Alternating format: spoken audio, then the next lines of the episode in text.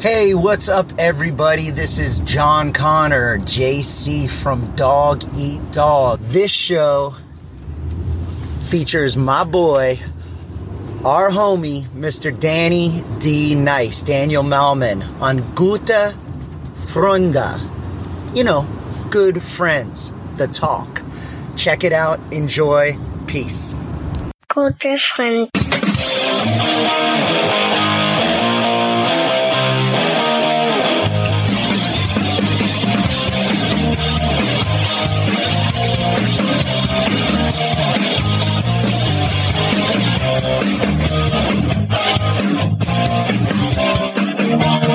Moin Moin und herzlich willkommen zu GF der Talk. Heute hier sehr neblig im Norden von Deutschland. Wie sieht es denn im Westen aus, Dan? Ist bei dir besseres Wetter heute?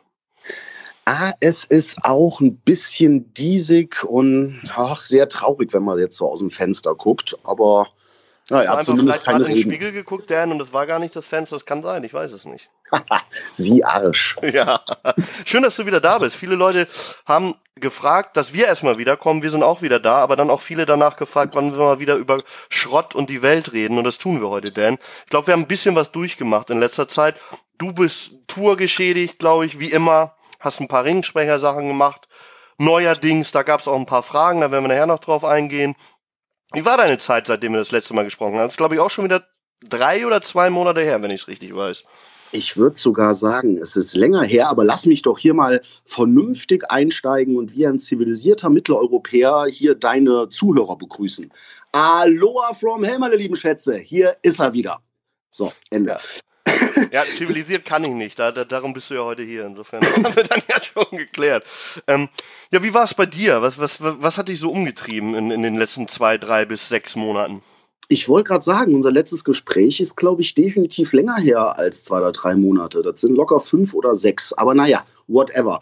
Bei mir war es richtig bewegt gewesen. Äh, die ganze Zeit unterwegs. Wir sind ja von unserer Tour in Tour in Tour-Modus-Sache reingerutscht. Also wir hatten ein sehr aktives Jahr mit Doggy Dog hatten da ja eine Frühjahrsrutsche, die sehr ausgedehnt war. Von da aus sind wir direkt in die ganze Festivalsaison reingestolpert, hatten da dann noch diverse Studioaufenthalte in Prag und in der Schweiz für ein paar Tage. Und dann war ja auch schon quasi die riesen Herbstnummer am Laufen, wo wir mit äh, Valtari, Fights and Fires und Slimboy eine große Europatour gemacht haben zum All Borough Kings Anniversary. Mhm. Ja, und das waren dann halt unterm Strich, lass mich nicht lügen, 28 Shows in 32 Tagen oder so, in 10 Ländern. Also da war schon ordentlich was gebacken gewesen. Da waren wir halt in UK, in der Tschechei, in Polen, Österreich, Schweiz, Belgien, Spanien, Frankreich, Deutschland und boah, noch irgendwo. Ja, da können wir gleich mal einsteigen. Nämlich dazu gab es auch eine Frage, wie sich das überhaupt bei dir dann mit so einem Privatleben überhaupt vereinbaren lässt, dass du, also du hast jetzt Städte genannt, die sind definitiv nicht alle in Deutschland, du hast Länder genannt, die sind nicht Deutschland. Ähm, wie ist das? Wie, wie, wie machst du das? Hast du überhaupt noch richtig ein Privatleben dann, dann, oder wie, wie, handelt man das denn? Naja, so Städte habe ich keine genannt, aber kann ich gerade mal kurz ein paar droppen. Also wir waren in London, wir waren in Madrid, in Barcelona, in äh, Paris, in Berlin, in Warschau und so weiter und so fort. Und zu dem Privatleben, ja, ist halt so ein kleiner Spagat sozusagen. Also quasi mehr oder weniger auch wie das ja viele Wrestler aus ihrem Showleben kennen. Viele Sachen sind halt an den Wochenenden, also jetzt so eine Tour, die geht natürlich dann äh, jeden Tag, dass man da auf der Bühne steht, aber man muss das schon irgendwie ziemlich genau timen und man bezahlt ja halt auch einen gewissen Preis dafür, weil es ist natürlich schön und cool, die ganze Zeit unterwegs zu sein und dieses Roadlife zu haben. Aber zu Hause, in Anführungsstrichen, geht ja das Leben halt auch weiter. So, ob das jetzt mit Familie ist oder den Buddies, Kumpels, wie auch immer. Und ähm, ja, da, da, gerät man irgendwann so ein bisschen in Vergessenheit, weil wenn auch der gute Kumpel einen einlädt zum Beispiel, hier, meine Freundin hat Geburtstag, wir wollen eine Überraschungsparty machen, kommst du vorbei. Ja, und dann ist so im Standardfall die Antwort, ey Digga, hätte ich richtig Lust zu, aber wir sind auf dem Festival in da und da. Dann ruft der gleiche Kumpel irgendwie zwei, drei Wochen später an und sagt, ey, wir wollen äh, bei uns ein Barbecue schmeißen am Freitag, Samstag, Sonntag, äh, Nachmittag. Kommst du rum? Hast du Bock? Wieder die gleiche Antwort. Ey, Alter, ich hätte richtig Bock, aber ich bin mit der Band da und da, äh, wird bei mir leider nichts. Dann Wie hat man der, dann irgendwann überhaupt noch gefragt, denn ich wollte ich gerade sagen, dann hat der, dann hat der Kumpel das dritte Topic irgendwie. Mein, mein Töchterchen wird getauft oder was weiß ich, irgend sowas in Anführungsstrichen Banales oder so. Äh, und dann ist man halt dann einfach nicht greifbar. Und irgendwann sitzt man dann mal an einem freien Wochenende zu Hause und guckt sein Telefon an und wundert sich, warum das jetzt nicht klingelt oder warum einen keiner fragt, ob man mit zu einem Konzert gehen will oder ins Kino oder sonst irgendwas. Und ob das jetzt halt die Kumpels sind oder halt auch so diese Männlein-Weiblein-Beziehungen. Ähm, also das ist halt teilweise schon ein bisschen schwer, wenn man sich in dem Business bewegt. Dann braucht man entweder einen, der da 100% mitzieht oder das toleriert oder halt dementsprechend nicht. Also wie gesagt, das macht alles richtig viel Spaß, aber man bezahlt auch einen relativ hohen Preis so für das Leben, was man da so führen darf. Ja, es ist, es ist halt immer nicht einfach, glaube ich, auch. Ähm, Gerade, ich sag mal so, viele beneiden dich auch dafür. Ich glaube, das weißt du selber auch, dass, dass du im Endeffekt ja, viele denken, Musiker sind so frei. Seid ihr auch? glaube ich, auch ein bisschen, aber es ist schon in ein Korsett geengt. Das heißt, ihr habt auch einen Tourplan. Ihr müsst auch dann und dann aufstehen, weil wenn das nicht passiert, dann kann das nächste Konzert vielleicht nicht stattfinden. Glaubst du, dass das dieses Freiheitsleben der Musiker ein bisschen zu hoch gehängt wird, dass es doch ein enges Korsett ist, was ihr oft habt? Das kommt ja darauf an, wie man es handhabt oder wie man als Band reist oder wie da so die verschiedenen Topics sind. Wie du es gerade gesagt hast, klar hat man so einen Tagesplan oder ein Day-Schedule oder so mit äh, Get-In und Presseterminen und irgendwelchen Sponsorentreffen oder ein Fotoshooting oder, oder, oder. Da äh, gibt es ja verschiedene Varianten, wie man seinen Tag so gestalten kann. Ähm, also Korsett würde ich jetzt nicht sagen, weil es ist ja nicht alles immer nur Pommes mit Mayo. So ist ja im Endeffekt am Ende des Tages auch nur ein Job. Also ich denke auch immer viele Musiker sollten halt so von ihrem hohen Rost des Künstlerdaseins mal ein bisschen runterkommen und sich halt auch so ein bisschen als Dienstleister am Ende des Tages verstehen. Weil, du das? Naja, man bringt ja eine Dienstleistung. Also in unserem Fall mit Doggy Dog, wir sind ja so eine Party, gute Laune-Band, sag ich mal. Also mit Partyband, für alle, die die Band jetzt nicht kennen. Wir sind keine Top 40 Band oder so, die im Bierzelt spielt in der Regel. Aber äh, wir bringen halt Leuten schon eine gute Stimmung, beziehungsweise versuchen diesen Vibe natürlich zu verkaufen. Und das reproduziert man ja in dem Moment so ein bisschen auch dann jeden Abend. Und da ist man dann halt schon Dienstleister, weil man den Leuten halt das versucht zu geben, was sie erwarten.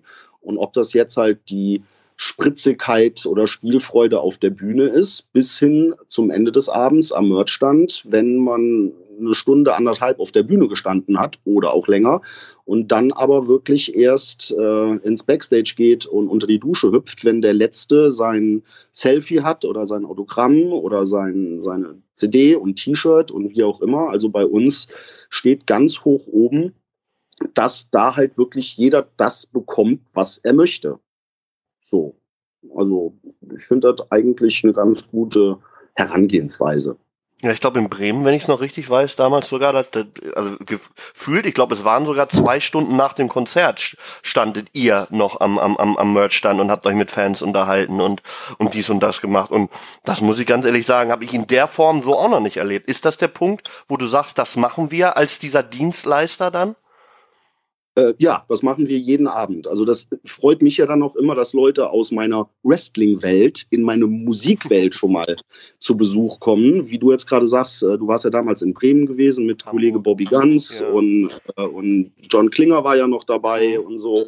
Und äh, jetzt auf der Tour hatte ich auch äh, Catcher besucht, zum Beispiel in Wien war äh, The Avalanche da gewesen und in der Schweiz war Kollege Tassilo Jung wieder beim Konzert und Drake Destroyer In Oberhausen hat äh, Carnage, Mikey Schwarz und äh, Dennis Birkendahl vorbeigeschaut. Äh, long story short, ich finde das halt immer dann cool, dass meine, meine Wrestling-Leute halt dann auch sehen, dass man nicht einfach nur hohle Luft vor sich hin quatscht, wenn man so von seinem Rock'n'Roll-Zeug erzählt, sondern das halt auch mal sehen. Um zu deiner Frage zurückzukommen, ja, das ist uns wichtig, dass wir jeden Abend halt wirklich noch am Merchstand für jeden halt da sind. Und das war jetzt dieses eine Konzert in Bremen, was du gesehen hast. Das war ja, naja, im, im Tower Club äh, eine überschaubare Sache mit, wie viel waren da, 400 Leute oder so. Ja. Äh, und das Ganze kannst du dann nochmal hochrechnen, wenn wir jetzt wie in Warschau gespielt haben, wo dann halt 12, 1300 Leute an einem Abend da sind für uns. Oder in Antwerpen waren auch, ich glaube, 1300 Leute da gewesen im Tricks. Da ist natürlich noch mehr los, bis dann halt alle befriedigt nach Hause gehen. Aber das machen wir dann halt auch gerne. Und speziell auch Kollege John Connor, also quasi der Chef und Leadsänger von meinem Verein, äh, der lässt sich das dann auch nicht nehmen, trotz einer gerissenen Achillesferse äh, nach einem Konzert dann an den Merch zu humpeln und für jeden noch da zu sein und ein Lächeln am Start zu haben. Und ey, da haben mittlerweile auch so viele Leute, die Kids mitbringen einfach. Also echt viele Fans von uns, die sind äh, wie du ja auch äh, Eltern von Kindern ja. und bringen die dann halt, wenn so das jeweilige Alter haben, mit Mickey Maus Ohren auf dem Kopf äh, dann mit. Und ja, die wollen natürlich halt auch ihr Foto und ihren Drumstick und äh, die bekommen dann natürlich nochmal eine extra Portion Aufmerksamkeit. Ja, ich habe also ich in, in Hamburg gelernt, Dan, dass ihr so, dass Doggy Dog sogar schon mal eine Hochzeitsband war. Man lernt ja nicht aus, ne? Das ist ja unfassbar. Das war eine geile Sache. Also Dave, hier unser Bassist, hat halt irgendwann mal gesagt, äh, es wird zwei Dinge geben, die wir niemals tun werden. Wir werden niemals, we're never going to play a wedding and we're never going to play a funeral. Also niemals auf einer Hochzeit, niemals auf einer Beerdigung. Ja gut, die Hochzeit haben wir jetzt abgehakt, weil da war halt so ein verrücktes Pärchen, André und Nadine, äh, die haben mich irgendwann in Berlin nach einem Konzert halt am Merchstand angehauen und meinten so, ey, sag mal, wir äh, heiraten und wollen das aber ein bisschen anders machen wie normale Hochzeiten. Wir würden halt aus unserer Hochzeitsfeier oder Party gerne ein Konzert machen und zwar mit euch. Geht das irgendwie? Da habe ich die erstmal so ein bisschen, naja, wie soll ich sagen, äh, angelächelt und sagte, naja, Freunde, also jetzt etwas netter umschrieben. Ich glaube, das nicht könnt ihr euch nicht leisten, aber so, ey, das ist halt mehr als eine Kiste Bier und äh, und, und, und ein paar belegte Brötchen. So, nee, nee, das ist mir klar, ich habe das mal überschlagen. Also wir haben hier für unser Ticket, keine Ahnung, 4,26 Euro bezahlt. Äh, jetzt waren hier in Musik und Frieden 400 Leute, das hochgerechnet, bla bla bla, dann braucht ihr noch ein Hotel, ne, ne, ne. kommen wir da mit Summe XY ungefähr hin. Und dann habe ich ihn angeguckt und sagte, oh, ja gut, da können wir mal drüber reden. Und dann äh, habe ich die zwei mit unserer Agentur in Verbindung gebracht. Ja, und ein Dreivierteljahr später haben wir dann auf der besagten Hochzeit gespielt, irgendwo in Norddeutschland. Und das war eine Riesensause, von der wir heute noch alle sprechen. Also wir haben auf der Hochzeit so lange durchgefeiert, also die komplette Nacht halt da mit den Jungs und Mädels rumgehangen, dass wir alle am nächsten Tag sturzbesoffen zum Flughafen gefahren äh, sind und hatten danach noch eine Show in England. Das weiß ich noch.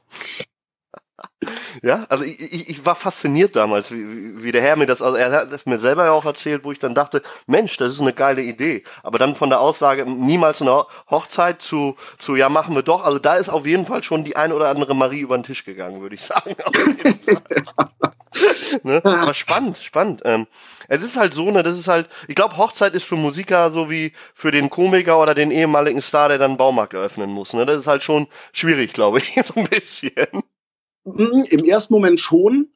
Man muss aber sagen, die zwei haben das wirklich richtig cool gemacht. Also es war ein äh, Hochglanzkonzert, um es mal so zu sagen. Also die hatten auch wirklich nur Verrückte da auf ihrer Gästeliste. Also die komplette Family von denen war richtig cool drauf. Und dann, ja, die geladenen Gäste waren halt alles so, ich sag mal, Jungs wie du und ich. Mhm. Und halt auch ein paar echt richtig coole Mädels. Und die hatten alle Bock zu feiern. Und und, ähm, und zu saufen, um es mal runterzubrechen aufs Wesentliche. Ja, das war für uns halt äh, eine Clubshow mit, äh, besser angezogenen Leuten, um es mal so zu sagen. Also die sind, die sind gedressed da gewesen, das habe ich richtig verstanden. Anna. Ja, ja, die waren halt schon gedressed. Das war auch in so einem recht großen Saal oder in so einer Halle, ich weiß nicht mehr genau. Und äh, die hatten das aber schon so ein bisschen alternativ angehauchter aufgezogen. Also die hatten anstatt jetzt so normale Hochzeitstische, wo es halt heißt, Tisch 1, Tisch 2, Tisch 3 oder Tisch Familie Weber, Tisch Familie Schneider oder so, hatten die halt ihre Tische quasi nummeriert oder wie soll man sagen, mottomäßig nach Bands ausgelegt. Also dann gab es halt den Pennywise-Tisch, dann gab es den Suicidal Tendency-Tisch, dann gab es den Rage Against the Machine-Tisch, dann gab es den äh, Clawfinger-Tisch, dann gab es den Ignite-Tisch und halt natürlich auch den Braut- äh, und Bräutigam-Tisch, den Doggy-Dog-Tisch. Mega. das, das war halt schon richtig cool. Also, das war eine Habt geile ihr, habt ihr Party. Standardprogramm gespielt oder habt ihr auch so hochzeitsspezifische Sachen gemacht? Ja, willst du mich verarschen? Also, die haben ein Doggy Dog Konzert gebucht und die bekommen ein Doggy Dog Konzert. Also, da war jetzt nichts mit. Kein Walzer gespielt, also ich bitte euch. Alter, hast du sie noch alle? Nee, nee, das war ein ganz normales Konzert, halt nur mit äh, Damen in Kleidern und Typen in Jacketts, die aber irgendwann nach dem zweiten, dritten Song in die Ecke geflogen sind. Ja, mega. Also ich, ich stelle mir das mega vor. Also das ist auf jeden Fall, sollten die das jemals hören, die lieben Menschen, das ist eine der tollsten Hochzeitsideen, die ich seit langem gehört habe, auf jeden Fall. Das nämlich das, was man liebt, nämlich die Musik von euch anscheinend, dann an dem Tag, den man eigentlich zum schönsten Tag des Lebens machen will, finde ich echt spannend auf jeden Fall.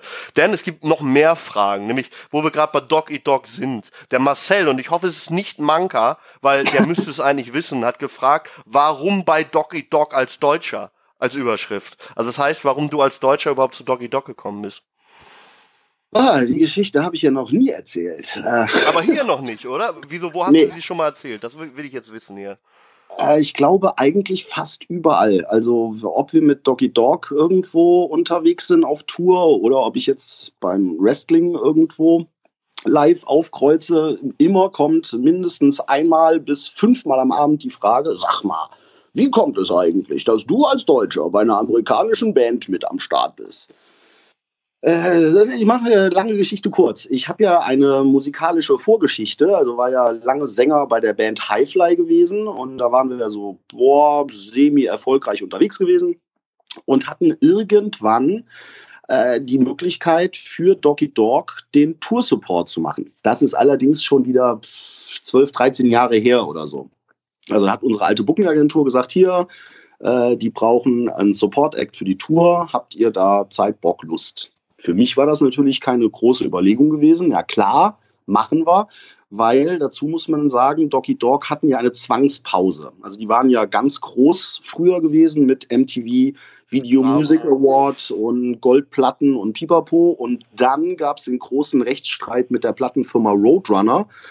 Und äh, die Band war dann für diverse Jahre, am Ende waren es, glaube ich, fünf oder sechs Jahre, komplett gefreezed gewesen. Also die konnten nicht agieren, nicht auf Tour gehen, keine Platten rausbringen. Und nachdem dann dieser Rechtsstreit irgendwann beiseite gelegt worden ist, wurde dann halt wieder so langsam angefangen zu touren. Ja, und da kam ich dann halt mit meiner alten Band ins Spiel und ey, wir haben uns sofort beim ersten Konzert richtig gut verstanden, wie es beim Wrestling auch so ist. Also ist halt nicht nur äh, beim Catchen so, sondern auch bei der Mucke. Man stellt sich dann natürlich vor im Backstage und macht dann schön die Händchenreich-Runde und äh, ja, dann habe ich halt zu John gesagt, so, ey, ist eine totale Ehre, dass wir jetzt hier die nächsten Tage mit euch zusammen unterwegs sein dürfen. Und ganz ehrlich, ich bin schon ultra lange Fan und ich kann sämtliche Songs und speziell bei No, äh, bei no Fronts, äh, I Know Every Breath You Take. Also äh, den kann ich im Schlaf mitsingen. Und er so, ja, cool, cool, good to know.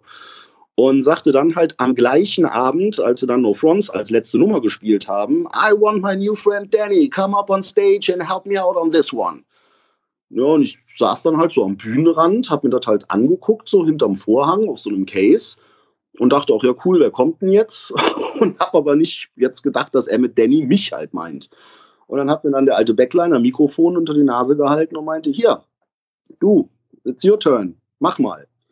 Ja, und da hat das dann halt alles so angefangen. Da habe ich dann halt zuerst den No Fronts gefeatured. Das haben wir dann halt so den Rest der Tour quasi äh, gemacht, jeden Abend. War für mich natürlich schon oberfett gewesen. Und äh, ja, dann sind wir auseinandergegangen, haben E-Mail-Adressen ausgetauscht und so. Und dann meldete sich irgendwann Dave also der Bassist bei mir, so zwei, drei Monate später und meinte, ey, pass auf, wir kommen dann und dann wieder zurück nach Europa, machen noch mal eine Tour. Wir haben noch einen Platz im Bus frei, wenn du Bock hast, kommst du einfach mit. War so witzig mit dir und ähm, ja, können wir noch mal zusammen rumhängen. Dann habe ich gesagt, so ja, cool, aber soll ich irgendwas machen oder habe ich da einen Job oder eine Position oder wie auch immer? Also nö, hier, nur so Hangaround-mäßig, ähm, drehst du Tüten und erzählst ein bisschen Quatsch. ja, klar. Und äh, ja, hast einfach eine gute Zeit. Okay, cool. Ja, dann habe ich das halt gemacht. Dann wurde aus dem No Front Song auf einmal noch äh, Good Times, weil John halt sagte, ey, pass auf, die kommen eh nacheinander, das funktioniert ganz gut. Machst du den noch mit? Okay, cool, habe ich noch Good Times mitgemacht. Dann wurde es irgendwann noch ausgebreitet zu Expect the Unexpected. Dann sagte John, ey, hier die anderen Typen, die vergeigen mir immer die Backup-Vocals bei What, What Comes Around, kannst du die auch noch vielleicht mitmachen? Ne? Und dann wurde das halt irgendwann organisch immer mehr, so meine Zeit auf der Bühne. Und dann bei der nächsten Tour hat der alte Tourmanager von Doggy Dog äh, die Rutsche komplett abgesagt. Also so, keine Ahnung, zwei Wochen vorher oder so hat er gesagt, hier kann ich nicht machen, aus irgendwelchen privaten Gründen, keine Ahnung. Naja, und dann haben die Jungs halt gesagt, so, ey, Alter, pass auf, du hängst ja eh die ganze Zeit mit uns rum und hast auch hier so äh, diverse Einblicke ja schon gehabt, weißt ja, wie es funktioniert. Hast du nicht Bock, auch noch hier die Tour-Kindermädchen-Sache zu übernehmen? Ja, und so kam dann halt eins zum anderen und ja, das mache ich jetzt halt seit 10, 11 Jahren so um den Dreh. Hast du es jemals bereut, wo du gesagt hast, scheiße, Tour und so, oder bist du immer noch voll dabei? Ich bin immer noch voll dabei. Das ist ja im Endeffekt das, was ich immer mein Leben lang machen wollte oder auch wofür äh, die Highfly-Sache im Endeffekt angedacht war. Klar, ey, wenn mich jemand mit 15, 16, 17 gefragt hat, was willst du denn später mal werden, habe ich jedem, ohne mit der Wimper zu zucken, gesagt, ey, ich will mal Rockstar sein. Also mit dem Rockstar hat jetzt nicht so ganz hingehauen, aber ähm, so wenigstens in der Entertainment-Branche irgendwas zu machen. Und dafür bin ich sehr dankbar. Klar ist jetzt, habe ich ja eben schon mal gesagt, nicht immer alles Pommes mit Mayo. Und so äh, verschiedene Tourtage sind halt echt ein Pain in the Ass und äh, man sitzt halt wirklich stundenlang im Bus oder im Van oder auch bei so einer Sommerrutsche, was halt viele Leute unterschätzen. Ähm, klar ist das schön, wenn draußen der Sommer ist und äh, die Festivalsaison läuft, aber wenn du als Band erstmal ja von A nach B immer kommen musst und den halben Tag von so einem schönen Sommerfestivaltag im Bus verbringst, um 400 oder 500 Kilometer vom einen Konzert zum anderen zu fahren, erste von dem schönen Sommertag jetzt auch nicht wirklich viel, weil du sitzt halt in einem Bus, so mit denselben acht Nasen wie halt sonst auch. Also äh, bereuen tue ich überhaupt nichts. Es gibt halt nur Tage, die sind geiler und die sind halt nicht so geil. Oder wie jetzt ähm, auch diese ganzen Fly-In-Geschichten. Für den einen ist es toll, wenn er halt seine ein, zweimal im Jahr irgendwie in Urlaub fliegt oder geschäftlich auf dem ja, Flughafen rumhängt, weil er irgendwie zu einer Messe muss oder sonst irgendwas macht.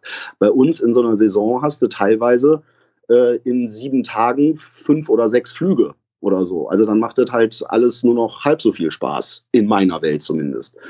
Und ähm, ich würde aber mehr oder weniger alles genauso machen, wie ich es bis jetzt auch gemacht habe. Ja, wo wir gerade bei der Doggy Dog Sache sind, wir kommen auch gleich noch natürlich auf dein neues Steckenpferd, Wrestling. Nein, ähm, da bist du. ist eigentlich ein Wrestling-Podcast hier, gell? Ja, genau. Nee, also das ist ja unsere Sendung, wo wir uns auch mal auskotzen können über, über unsere Sachen. Guck mal, die Leute waren entsetzt, dass du quasi fast Profisportler gewesen wärst. Wie viele Reaktionen ich damals darauf gekriegt hat. Keiner hat das geglaubt, was du da erzählt hast. Insofern, die Leute interessiert auch solche Sachen. Ähm, aber es gab eine Frage, und zwar, denn wie du mit Leuten umgehst, wo du offensichtlich merkst, die wollen dir nur Honig um den Bart schmieren, beziehungsweise behandeln dich wie das goldene Kalb quasi. Das heißt, sich einschleimen und dich anders behandeln als andere, nur weil du für die ein Star bist oder eine höhere Person. Hast du solche Erfahrungen schon gemacht? Ja, Star, also davon bin ich Du weißt, wie ich das meine, ne? Herr Bohlen. Ja, wie meinst du das jetzt mit Einschleimen jetzt, ob man auf irgendeine Gästeliste kommt oder ob mal irgendwo ein T-Shirt aus einer Kiste fällt oder äh, Ja, allgemein, dass du dass dich Leute anders behandeln, als sie andere Leute behandeln würden, vielleicht auf ein hohes Ross setzen. Ist das unangenehm für dich oder oder ist das sogar vielleicht oh schön, dass mich Leute so behandeln? Hm, na, sagen wir es mal so. Also jeder fühlt sich ja gebauchpinselt, wenn man mit dem, was man macht, irgendwelchen anderen Menschen einen Spaß machen kann. Oder die das supporten oder cool finden. Dafür macht man es ja im Endeffekt. Aber nö, also ich habe da jetzt kein großes Problem mit oder mir fällt das jetzt auch nicht großartig auf. Also ich denke, da ist meine Menschenkenntnis gut genug da ein bisschen äh, zwischen den Zeilen lesen zu können. Und ja, wenn halt einer ein bisschen mehr Attention braucht als der andere, ja, dann bekommt er die halt, wenn das irgendwie geht. Aber ich lasse mich da jetzt ganz selten von irgendwas einlullen oder bestechen. Also ich weiß jetzt nicht so ganz, wie ich darauf antworten soll, aber vielleicht kannst du mir noch mal einen kleinen äh, äh, Seitenhinweis geben. Nee, du kannst antworten, wie du darauf willst. Und wenn dir das gar nicht auffällt, dann ist die Frage ja schon fast beantwortet, weil es geht ja halt im Endeffekt darum, ob es, glaube ich, unangenehm für ist, für dich auch ist, auf so ein hohes Ross gesetzt zu werden, beziehungsweise, dass sich Leute betätscheln und, und, und. Und wenn dir das gar nicht auffällt, dann ist die Frage ja schon fast beantwortet. Also, also ich finde das halt immer ganz nett oder man merkt ja halt auch schon, dass es Situationen gibt, dass Leute vor einem stehen und dann halt ein bisschen, ich sag mal, nervöser sind. Mhm. Oder, ähm, auf einmal anders mit einem sprechen oder ein paar ja, Aussetzer haben in einem Satz oder irgendwas. So, das kommt ja wirklich schon mal vor. Und da versuche ich dann immer so ein bisschen nett und cool und äh, ey, ist alles geschmeidig hier, dem entgegenzuwirken. Also da habe ich sehr viel vom Kollegen äh, John Connor gelernt let's leave him happy. Ja. Gab es unangenehme Fansituationen schon für dich, ohne jetzt vielleicht Namen zu nennen oder Städte, wo du wirklich gedacht uh, das geht einen Schritt zu weit? Hotelzimmer folgen oder, oder äh, irgendwas, gab es sowas jemals, wo du gedacht hast, puh, das ist jetzt aber wirklich ein, ein bisschen zu weit in, in mein Privates jetzt auch rein, was ich nicht unbedingt haben möchte von einem Fan? Ja, total. Also äh, vom Stalking, so der klassische Fall, mhm äh, bis hin, äh, dass mir dann so ein Mädel auf Facebook Bilder schickt von meinem Vater, wie er mit dem Hund, also mit meinem, mit meiner Eltern ihrem Hund äh, spazieren geht. So. Und da dachte ich halt auch so, wow, krass. Also, weil dieses Mädel hat wohl irgendeine Freundin, die bei meinen Eltis gegenüber in der Straße, wo auch immer wohnt und äh, macht dann einfach Fotos von meinem Vater so und schickt mir die per Facebook und sagt, haha, hier, guck mal. Und da denke ich dann halt so, das ist jetzt, äh, you've, you've crossed the line. Oder auch so die, ach, ich hasse dieses Wort Fans, aber so nach dem Konzert oder auch beim Wrestling mittlerweile werde ich ja auch hier und da äh, nach Fotos gefragt oder Autogrammen oder so. Und da ist dann halt schon manchmal speziell bei diversen Weibchen, die dann so ein äh, Sekt oder Cocktail oder Bier zu viel getrunken haben, die dann schon sehr auf Tuchfühlung gehen oder wo man dann halt mal so eine Hand am Arsch hat oder die dann sagen, give me a kiss oder dann wird aus einem Foto auf einmal äh, kannst du mir nicht einen Kuss auf die Backe geben oder sowas. Äh, das ist dann halt so immer Ermessenssache, wo ich denke, äh, äh, Schauen wir mal. Manche würden das als das Positive der Musikerkarriere wahrnehmen. Für dich ist es eher unangenehm, wenn, wenn das aus dem Nichts kommt. Habe ich gerade richtig verstanden, oder? Ja, kommt ja auch immer drauf an, wer es ist, so ein bisschen. ja, okay. Ja, ähm, äh, ja. Also wenn ich dich auf die Wange küssen würde, völlig unverhofft, dann hättest du damit kein Problem. Das ist ja absolut klar. Aber ich würde es auch nicht machen, ne, weil du schwitzt nach Konzerten immer so meine Fresse. Du. Hm? Ja, ja, ja, gut. Das ist der, der einerseits positive, andererseits negative Nebenaspekt der ganzen Angelegenheit. Das heißt, ähm, lässt man eher Kilos auf Konzerten oder nimmt man zu im Tourleben? Was würdest du sagen? Also ich in meinem Fall, beziehungsweise wir in unserem Fall als Band, lässt jeder Kilos auf der Straße liegen. Weil im Endeffekt machst du ja jeden Abend ein Workout, was sich gewaschen hat, so in unserem Fall. Also wer schon mal ein Konzert gesehen hat, äh, der weiß ja da, wovon ich spreche. Und also ich habe jetzt, glaube ich, so gut fünf, sechs Kilo runter, die ich mir jetzt über den Herbst, Winter wieder ein bisschen anfressen kann. Ja, also das wirst du auch tun. Bist du Weihnachtsmarkt-Fan oder stehst du auf sowas überhaupt nicht? Mm, sagen wir es so, ich wünsche jedem viel Spaß, äh, der einen Abend äh, oder Nachmittag auf dem Weihnachtsmarkt verbringt. Also meins ist es jetzt nicht so. Das ist halt sehr urdeutsch, also Weihnachtsmarkt, oder? Das ist schon ja. an eine Bude stellen, vier, fünf Glühwein reinknallen und dann über Gott und die Welt herziehen, habe ich manchmal das Gefühl. Das ist bei vielen oft die, die Weihnachtsmarktroutine.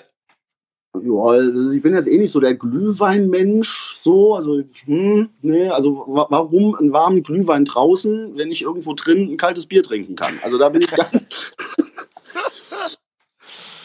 Ich würde dem also, auch zustimmen, ja. Also ich bin jetzt nicht der Typ, der sagt, ach ja, komm, jetzt lass mal nach Köln auf den Weihnachtsmarkt. Oder ich nehme jetzt mal einen Samstag nichts vor und muss nach Nürnberg auf den Weihnachtsmarkt. Also das ist jetzt äh, nicht so meine Baustelle, aber das ist ja wie mit Karneval oder Oktoberfest oder was weiß ich, da bin ich generell recht schwer äh, für zu begeistern, aber es hat ja alles seine Daseinsberechtigung und jeder, der da Spaß dran hat, der soll es um Himmels Willen machen, ausleben und äh, go for it. Da gibt es ja so ein komisches Meme, glaube ich. Äh, äh, der Weihnachtsmarkt ist das Wacken der, ähm, der Versicherungsfachangestellten oder irgend sowas. Der Büroleute auf jeden Fall, ja. ja, ja. ja, ja. Ja, also ich sag mal so, ne, also ich, ich, ich, ich esse halt auch gern mal viel zu überteuerte Champignons dann auf solchen Marken mit dieser leckeren Knoblauchsoße. Aber wenn man das mal in Relation setzt, was die eigentlich da reinmachen in dieses kleine Ding und was man dann da bezahlt, das ist ja teurer als Gold. Ja, na gut. Äh, du, du bezahlst ja quasi alles mit. Den, den, äh, die, die Standmiete, den Strom, den Herrn oder die Dame, die dir die Champignons macht, das Produkt an sich, das Schälchen, Tritratrolala. Klar ist das alles äh, hoffnungslos überteuert. Andererseits, man wird ja nicht dazu gezwungen. Also jeder, das der schmeckt sich so doch aber so gut, Dan. Meine Güte. Ja, klar, na klar. Aber ich fasse mir halt auch am Kopf, wenn ich da an so einem Stand vorbeigehe und sehe so ein Crepe mit, mit Zucker und Zimt oder so für 48 Euro. Also gefühlt hast du recht, ja, auf jeden Fall. So, ja. Freunde, was? Wie für ein bisschen warmen ein Teig? Pizza 8 Euro, um mal bei wirklichen Preisen zu bleiben. Da fasse ich mir dann an den Kopf, wer sowas bezahlt, ehrlich gesagt. Ja, gibt's genug. Ja, wenn's schmeckt halt, ne. Ähm, das ist halt sowieso so ein Ding, ähm, Glaubst du, dass, dass wir Deutschen sehr oft am Meckern sind, dass alles so schlecht ist und alle so wenig Geld haben? Weil wenn ich mich auf diesen Jahrmärkten und überall umgucke, dann kann es den Deutschen gar nicht so schlecht gehen. Weil ich glaube nicht, dass alle Leute ein Jahr auf einen Jahrmarkt hinsparen oder auf einen Weihnachtsmarkt. Also ich finde schon, das ist schon Luxus, sowas zu machen. Und davon, die sind sehr, sehr gut besucht. Auch der Hamburger Dom zum Beispiel, du warst sicherlich auch schon mal da, sehr, sehr ja, überfüllt. Und äh, die, die Kirmes-Sachen auch bei euch da in der Gegend alle sehr, sehr überfüllt. Das, das finde ich immer spannend. Nämlich, das ist genau der Gegensatz zu dem, was die meisten Leute erzählen, habe ich immer das Gefühl. Oder gönnt man sich da eher den Luxus? Ich verstehe das nicht. Ja, du, das ist ein, ein, gutes Thema, beziehungsweise finde ich es ja selber immer etwas verstörend. Ich habe ja wirklich lange in der Altstadt direkt in Koblenz gewohnt äh, und wenn es so auf die Weihnachtszeit zugeht, ey, da ist ja jeden Abend irgendwie die Stadt proppenvoll. So, so ein Lörscenter oder so ein, so ein Schengelcenter oder so ein, ähm, so ein Forum, so diese Einkaufspassagen, die platzen aus allen Nähten. In keinem Restaurant bekommst du einen Platz. Die Cocktailbars sind überfüllt. Und das halt nicht nur an speziellen Brenntagen, sondern die ganze Zeit. Ja. So. Und das ist jetzt halt nur Klein Koblenz. Da komme ich ja zum Glück halt auch hier und da raus und sehe in anderen Städten aber genau das gleiche Bild. Ich meine, klar gibt es halt so die Leute, die am Existenzminimum rumnagen, definitiv. Ja. Aber ich glaube, so im Gros der Menschheit hier geht es doch echt noch ganz okay. Ja. So. Ich habe mal den Fehler gemacht, mir ist so der PlayStation Controller kaputt gegangen und ich bin am 23.12. in einen Saturn reingegangen. Ne? Das ist das schlimmste Lebenserlebnis, was ich jemals gehabt habe, wirklich. Die, die Leute haben sich um Sachen geschlagen, wo noch zehn Sachen nur noch standen und so.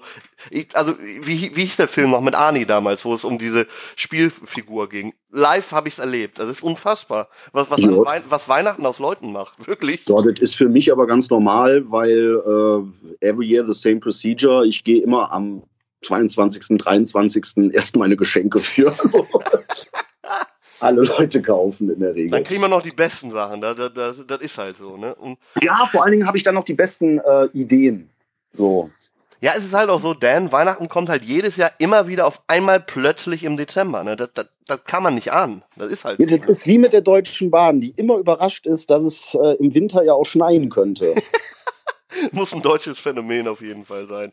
Ähm, apropos Ja, aber ich bin da, aber Alter, ich bin da generell schlecht drin, also habe ich bei mir selber festgestellt. Ich bin sehr schlecht da drin, äh, Geschenke oder Präsente für Freunde, Family, Bekannte, wie auch immer, einfach irgendwo länger liegen zu lassen. Also wenn ich irgendein cooles Geschenk für einen habe oder weiß, der oder die würde sich darüber freuen, dann muss ich das am besten am gleichen Tag oder spätestens den Tag drauf loswerden, weil ich kann das dann nicht irgendwo in den Schrank legen und denken, ach ja, bekommt äh, er sie dann in zwei Monaten oder so.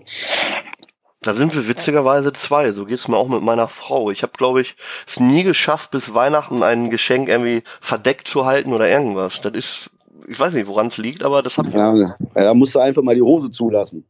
Hallo, sag mal, wir sind hier kinderfreundlich, ne? Also so Oh. viel Überraschungseier, nein, sind wir nicht. Warum sollten wir es sein? Aber so viel Überraschungseier hat sie noch nicht von mir geschenkt gekriegt. Das Ding ist halt einfach, dass, dass ich glaube auch, und da sind wir bei einem guten Thema, wir sind bei Familien und Festen und COW, haben wir schon hier oft drüber gesprochen, Dan, und ich weiß, ich komme wieder mit derselben Leier. COW ist Familie und COW hat dich in einen Beruf reingebracht, den es im Wrestling eigentlich immer gibt, nämlich den Ringsprecher. Und da gab es eine Frage zu dir, warum du jetzt denkst, auch noch Ringsprecher werden zu müssen. Ich weiß nicht, ob das negativ gemeint ist, Dan, oder positiv, aber wir nehmen die Frage einfach mal so hin. Was würdest du darauf antworten? Willst du irgendwen den Job wegnehmen oder warum hast du es überhaupt gemacht? Ich glaube, das hast du hier auch schon mal beantwortet, aber mit der Schärfe wurdest du das noch nicht gefragt, glaube ich. Oh, dann scheint er oder sie meine Darbietung ja äußerst genossen zu haben. Ja, oder selber Ringsprecher. Vielleicht habe ich die Frage auch einfach nur gestellt und bin jetzt traurig, dass du mir Bookings wegnimmst. Wer weiß. Ah, ja gut, dann, wenn, wenn du das warst, würde ich mir mal an die Nase packen und überlegen, warum das so sein könnte. Aber ähm, nee, um Himmels Willen, ich äh, möchte da niemandem irgendeinen Job wegnehmen, beziehungsweise hatte, hatte ich das ja auch nie geplant. Also wie diese komplette Wrestling-Nummer, in die ich da jetzt so reingeraten bin in den letzten Jahren. Äh, nö, das hat sich alles ganz organisch ergeben. Ich hatte irgendwann zum ersten Mal ein Match angesagt bei einer WXW Warm-up-Veranstaltung. Das war, glaube ich, vor oder nach meiner Quiz-Sequenz. Da sollte noch so ein Warm-up-Match sein. Und dann habe ich irgendwann einen kompletten Abend bei der COW gemacht. Äh, aber so, halt so auf meinen, wie soll ich sagen, auf meinen Stil, aber jetzt halt nicht so das klassische. Also nicht Tommy.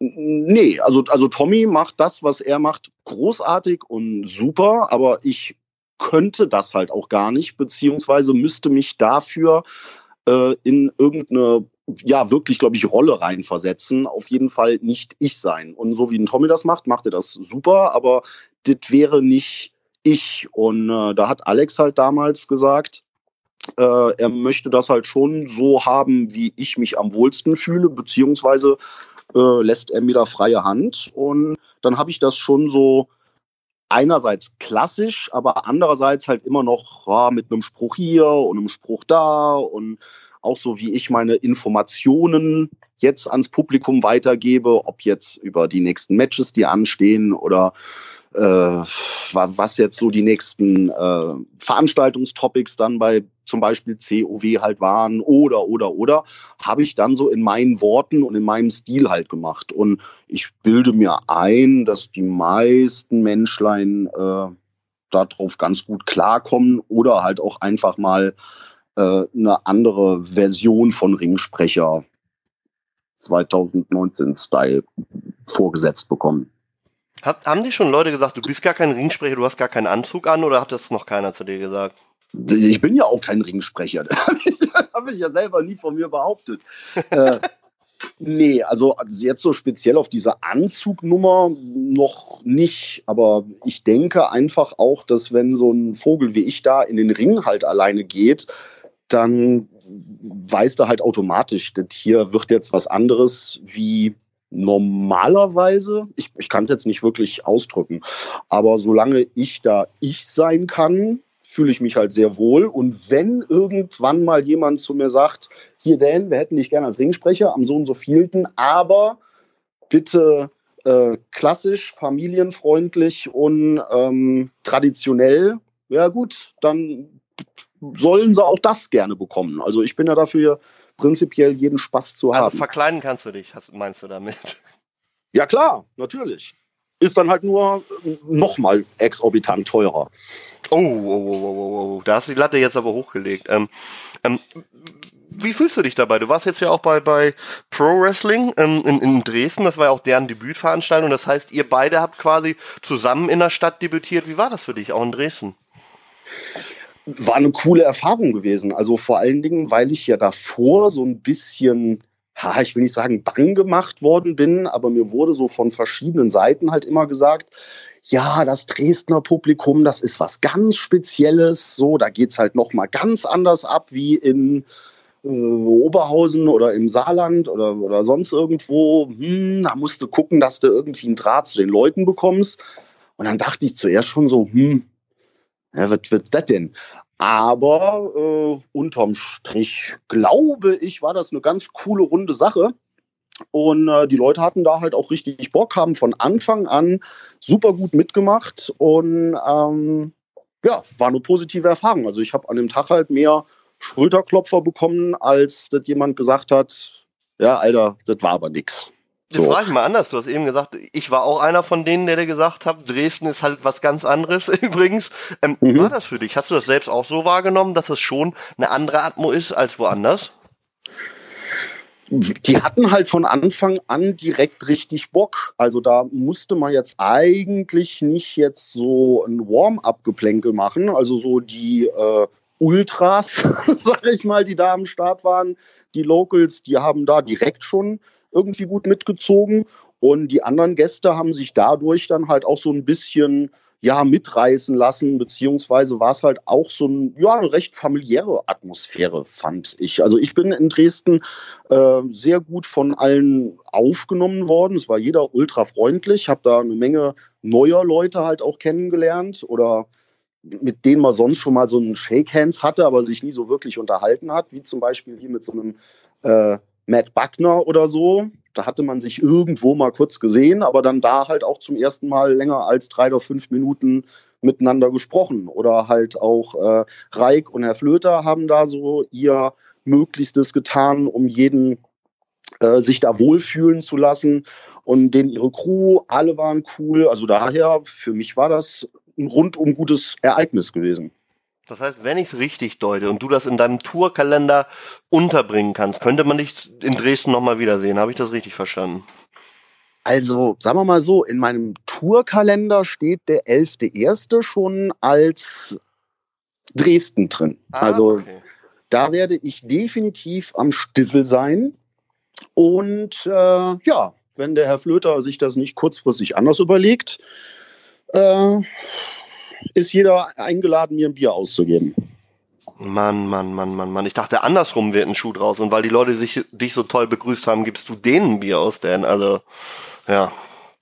Künstler. Na, das würde den Rahmen, das, das würde den Rahmen sprengen. Ich habe mir schon wirklich überlegt, naja, vielleicht bringe ich das nächste Mal einfach mal so eine Flasche Schnaps mit, so. Ähm, und dann schauen wir mal, ob wir die zusammen leer bekommen. Ja, das hört sich gut an. Also ich, ich sag mal so, dein Strohrum, den ich mal trinken durfte, der hat schon lecker geschmeckt auf jeden Fall. Das war schon sehr spannend, den zu trinken. Also wenn du den nochmal besorgen könntest, da können die Dresdner Fans sich auf jeden Fall auf was freuen, sag ich mal. Ja, nur gut, dass du an dem Abend schon besoffen warst. Das war kein Strohrum, das war einfach nur Diesel. Okay. Ja. Dann ist es so.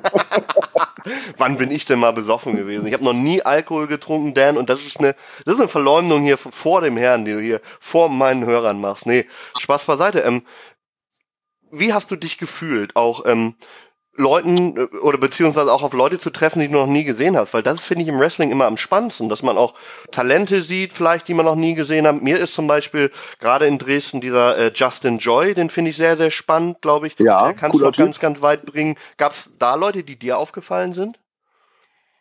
Ähm, ja, äh, der Kollege Tinox, den habe ich da zum ersten Mal in Action gesehen. Den fand ich recht überzeugend. Ich weiß nicht, wo der sonst am Stissel ist, aber der ist mir auf jeden Fall im Gedächtnis geblieben. Kommt aus der Next Step Wrestling Schule, Tinox. Dann natürlich muss ich sagen, der Falke Sternau. Boah, was? Das hat dir gefallen? Das ist ja nochmal, ich mag ja so Charaktere und ich mag halt auch Leute, ich sag jetzt mal im Entertainment-Sektor gesehen, Leute, die sich einen scheißen und einfach über ihren Schatten springen. Also der Herr Sternau nicht der Herr Sternau ist, den er im Ring verkörpert, muss ich hier, glaube ich, jetzt nicht irgendwie groß breit treten oder so. Da sind wir uns ja alle einig, glaube ich. Verrat doch nicht alle Geheimnisse heute hier. Das kann Ach. nicht angehen hier. Bullshit. Ähm, Aber der Und der Kaiser, war- der ist so ein, so, ein, so, ein, so ein Weichei, ne? Wie in echt auch, oder? ja, der hat ein bisschen rumgeheult, so. Nein, äh, Kaiser war auch cool, aber speziell halt Sternau, mit dem habe ich mich ja vorher noch nie beschäftigt oder unsere Wege haben sich noch nie gekreuzt. Und der war auch wirklich richtig herzlich äh, gewesen und ist, glaube ich, echt ein korrekter Typ. Also den habe ich auch jetzt so ein bisschen ins Herzchen geschlossen. Ob der jetzt der weltbeste Catcher ist oder nicht, das ist mir erstmal komplett Schnurz. Solange der da in seiner Hut oder in Dresden oder sonst irgendwo Publikumsreaktionen zieht, die dementsprechend sind, wie sie halt nun mal da ausfallen, ist doch alles cool. Ja, sehe ich auch so. Und ähm, gerade Dresden feiert ihre Lokalmatadoren ja sehr. Ne? Also das ist schon sehr heimatverbunden, was da in, in, in, in Dresden passiert, ohne das jetzt in irgendeine Ecke drängen zu wollen, bevor jetzt irgendwer hier kommt. Heutzutage muss man ja leider immer aufpassen, dass einem einer das Wort im Mund nachher umdreht. Ähm, ist dir das auch aufgefallen, dass das wirklich so ist, dass die ihre Leute abgrundtief abfeiern oder abgrundtief hassen, die da rauskommen? Äh, ja, natürlich, aber ist ja auch normal, denke ich mal. Also äh, wenn bei irgendwelchen Konzerten die äh, Local Band als Opener für eine größere Band spielt, dann haben da die Leute natürlich halt auch eine ganz andere Energie, als wenn es jetzt irgendein x-beliebiger Tour-Support ist, der an dem Abend in der Stadt spielt, wenn du verstehst, was ich meine. Ähm, ich denke, das ist aber normal und das ist halt auch ganz cool so. Das sieht man ja zum Beispiel jetzt bei WXW, äh, der Mike Schwarz, der zieht überall gute Reaktionen, aber wenn der zu seiner Einzugsmucke ähm, bei WXW rausgekommen ist, also hier zu Original Wolle Petri, ja, da steht halt natürlich im Ruhrgebiet äh, die Halle Kopf und das kann vielleicht jetzt nicht jeder in irgendwo im Norden nachvollziehen. So, wenn du verstehst, was ich meine. Also das Ja, ist ja. ja ist ja halt so ein Local-Ding halt einfach. Und äh, das kann ich halt schon nachvollziehen, dass die da halt so ihre äh, speziellen Heroes haben.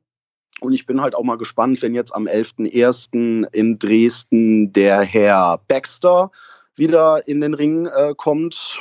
Da wird bestimmt auch die Halle Kopf stehen. Ja, und ich kann dir jetzt schon mal sagen, als Ringsprecher-Kollege, ne, mach dich auf alles gefasst, was in der Zeit, wo Baxter im Ring ist, auch mit dir passieren kann. Denn das ist ein gut gemeinter Tipp. Sei auf alles vorbereitet. Nimm auch ein Handtuch mit, nimm alles mit, was du, was du hast. Also nicht in den Ring, aber für nachher. Nimm alles mit, was du haben kannst. Ne? Weil das Okay. könnte, ja, ja, ich sag's dir nur vorher schon mal, ne? Da kann alles passieren. Das kann sein, dass du im Ring Bier trinken musst oder andere Sachen an dir praktiziert werden. Da kann alles passieren.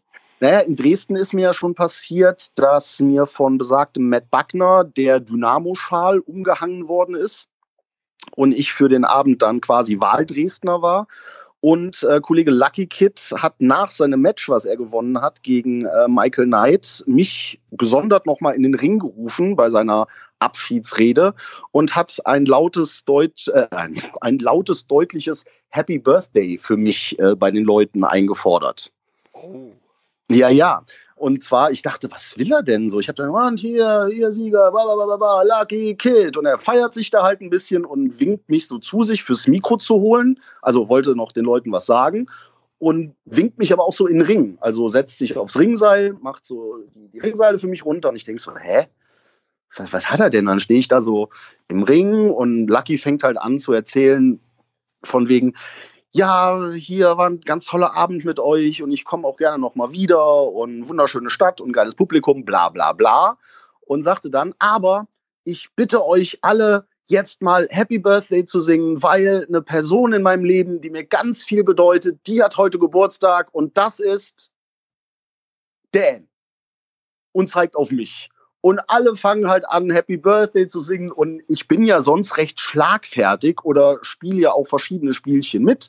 Aber da in dem Moment war ich so perplex gewesen, dass ich halt echt geguckt habe, wie eine Kuh, wenn es donnert. Lucky hat sich vor Lachen fast in die Hose gepisst und äh, ist halt aus dem Ring raus. Ja, und ich stand dann da so ein bisschen wie ein. Aber du hattest äh, Geburtstag, nicht, dass es nachher noch eine Verwechslung war.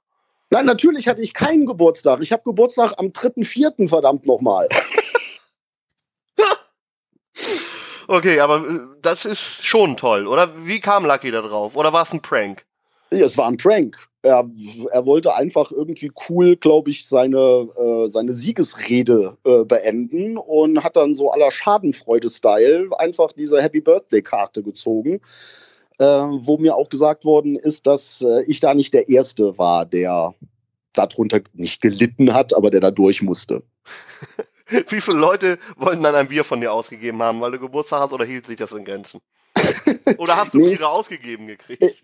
Ich habe auch zwei, drei Bier ausgegeben bekommen äh, von, von Menschlein. Da äh, nochmal vielen Dank an der Stelle. Äh, nee, war einfach witzig gewesen. Ähm, und äh, ich habe ja auch noch einen kleinen Abfuck geleistet. So, da habe ich auch für mich selber im Ring als Ringsprecher bei den Leuten ein You Fucked Up eingefordert was ich auch bekommen habe, weil bei Pro Wrestling Deutschland ist ähm, eine Kleinigkeit anders wie bei anderen Veranstaltungen. Die machen nämlich zwei Pausen. Es gab drei Matches, dann eine Pause, dann wieder drei Matches und dann nochmal zwei oder irgendwie so war die Aufteilung, ich weiß es nicht mehr.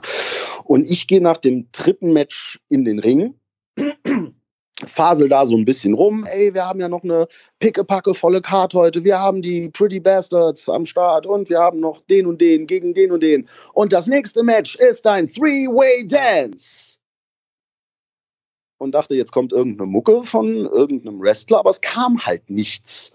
Und dann drehe ich mich halt rum zu dem Technik, Technik, da kommt wieder der Rheinländer, zu dem Technik-Typen rum und der zuckte halt nur so mit den Achseln und ich dachte halt einfach, naja, irgendwie die Mucke springt nicht an oder Programm ist abgestürzt, irgendwas. Und habe das dann halt noch mit so ein bisschen Gefasel überbrückt und sagte, hier, mach doch mal einfach einen kleinen Zwischenapplaus, Leute. Lelelelele.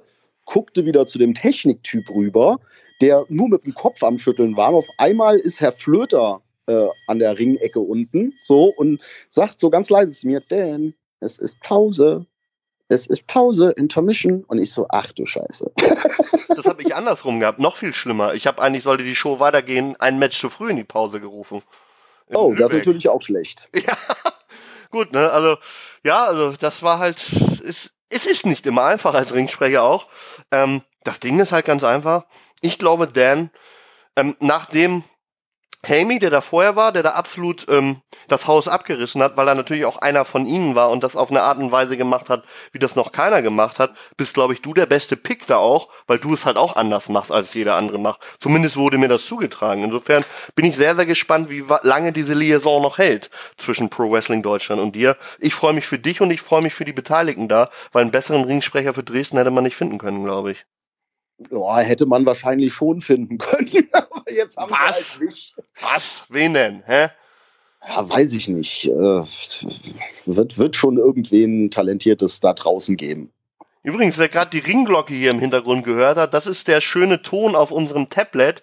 Anscheinend hat die WXW gerade neue Nachrichten auf ihrer WXW-App rausgeschickt und deswegen ist hier im Hintergrund gerade die Ringglocke ertönt. Ich weiß gar nicht, ob du es gehört hast, Dan, aber das ist auf jeden Fall der Fall gewesen. Meine Frau hat das Tablet nicht auf lautlos gestellt gehabt. Mann, Mann, Mann, Mann, diese Amateure nee, hier. Nee, nee, das habe ich nicht gehört. Ich habe aber noch einen zweiten Abfuck geleistet. Oh. Ähm, und äh, da muss ich ja sagen, ohne Quatsch, auch als alter Hase lernt man da ja aus seinen eigenen Fehlern, beziehungsweise lernt man ja nur bei diesem Learning by Doing Prozess. Ja. Ähm, und zwar stand ich Michael Knight im Weg. Also ich habe halt beim Main Event dann äh, natürlich die, die Kämpfer angesagt und habe mich aber so dämlich im Ring positioniert, während ich die Ansage gemacht habe, dass äh, Michael Knight mir komplett gegen den Rücken gerannt ist. Also äh, da dachte ich auch so, fuck. Und im Endeffekt, als alter Fernsehhase, hätte ich ja eigentlich nur sagen müssen, ah, Freunde, hier Live-Situation ist nie passiert. Hahaha, ha, ha. wir können jetzt alle mal lachen. Aber hier fürs Tape und die Kameras machen wir es einfach nochmal. So weit habe ich leider nicht gedacht. Also wird äh, direkt die Introduction vom Main Event bei Pro Wrestling Deutschland ein äh, Botchamania. Äh, ja, ein Botchamania-Moment werden. Aber naja, gut, da komme ich auch noch drüber weg. Aber man hört, du hast Spaß gehabt da auf jeden Fall.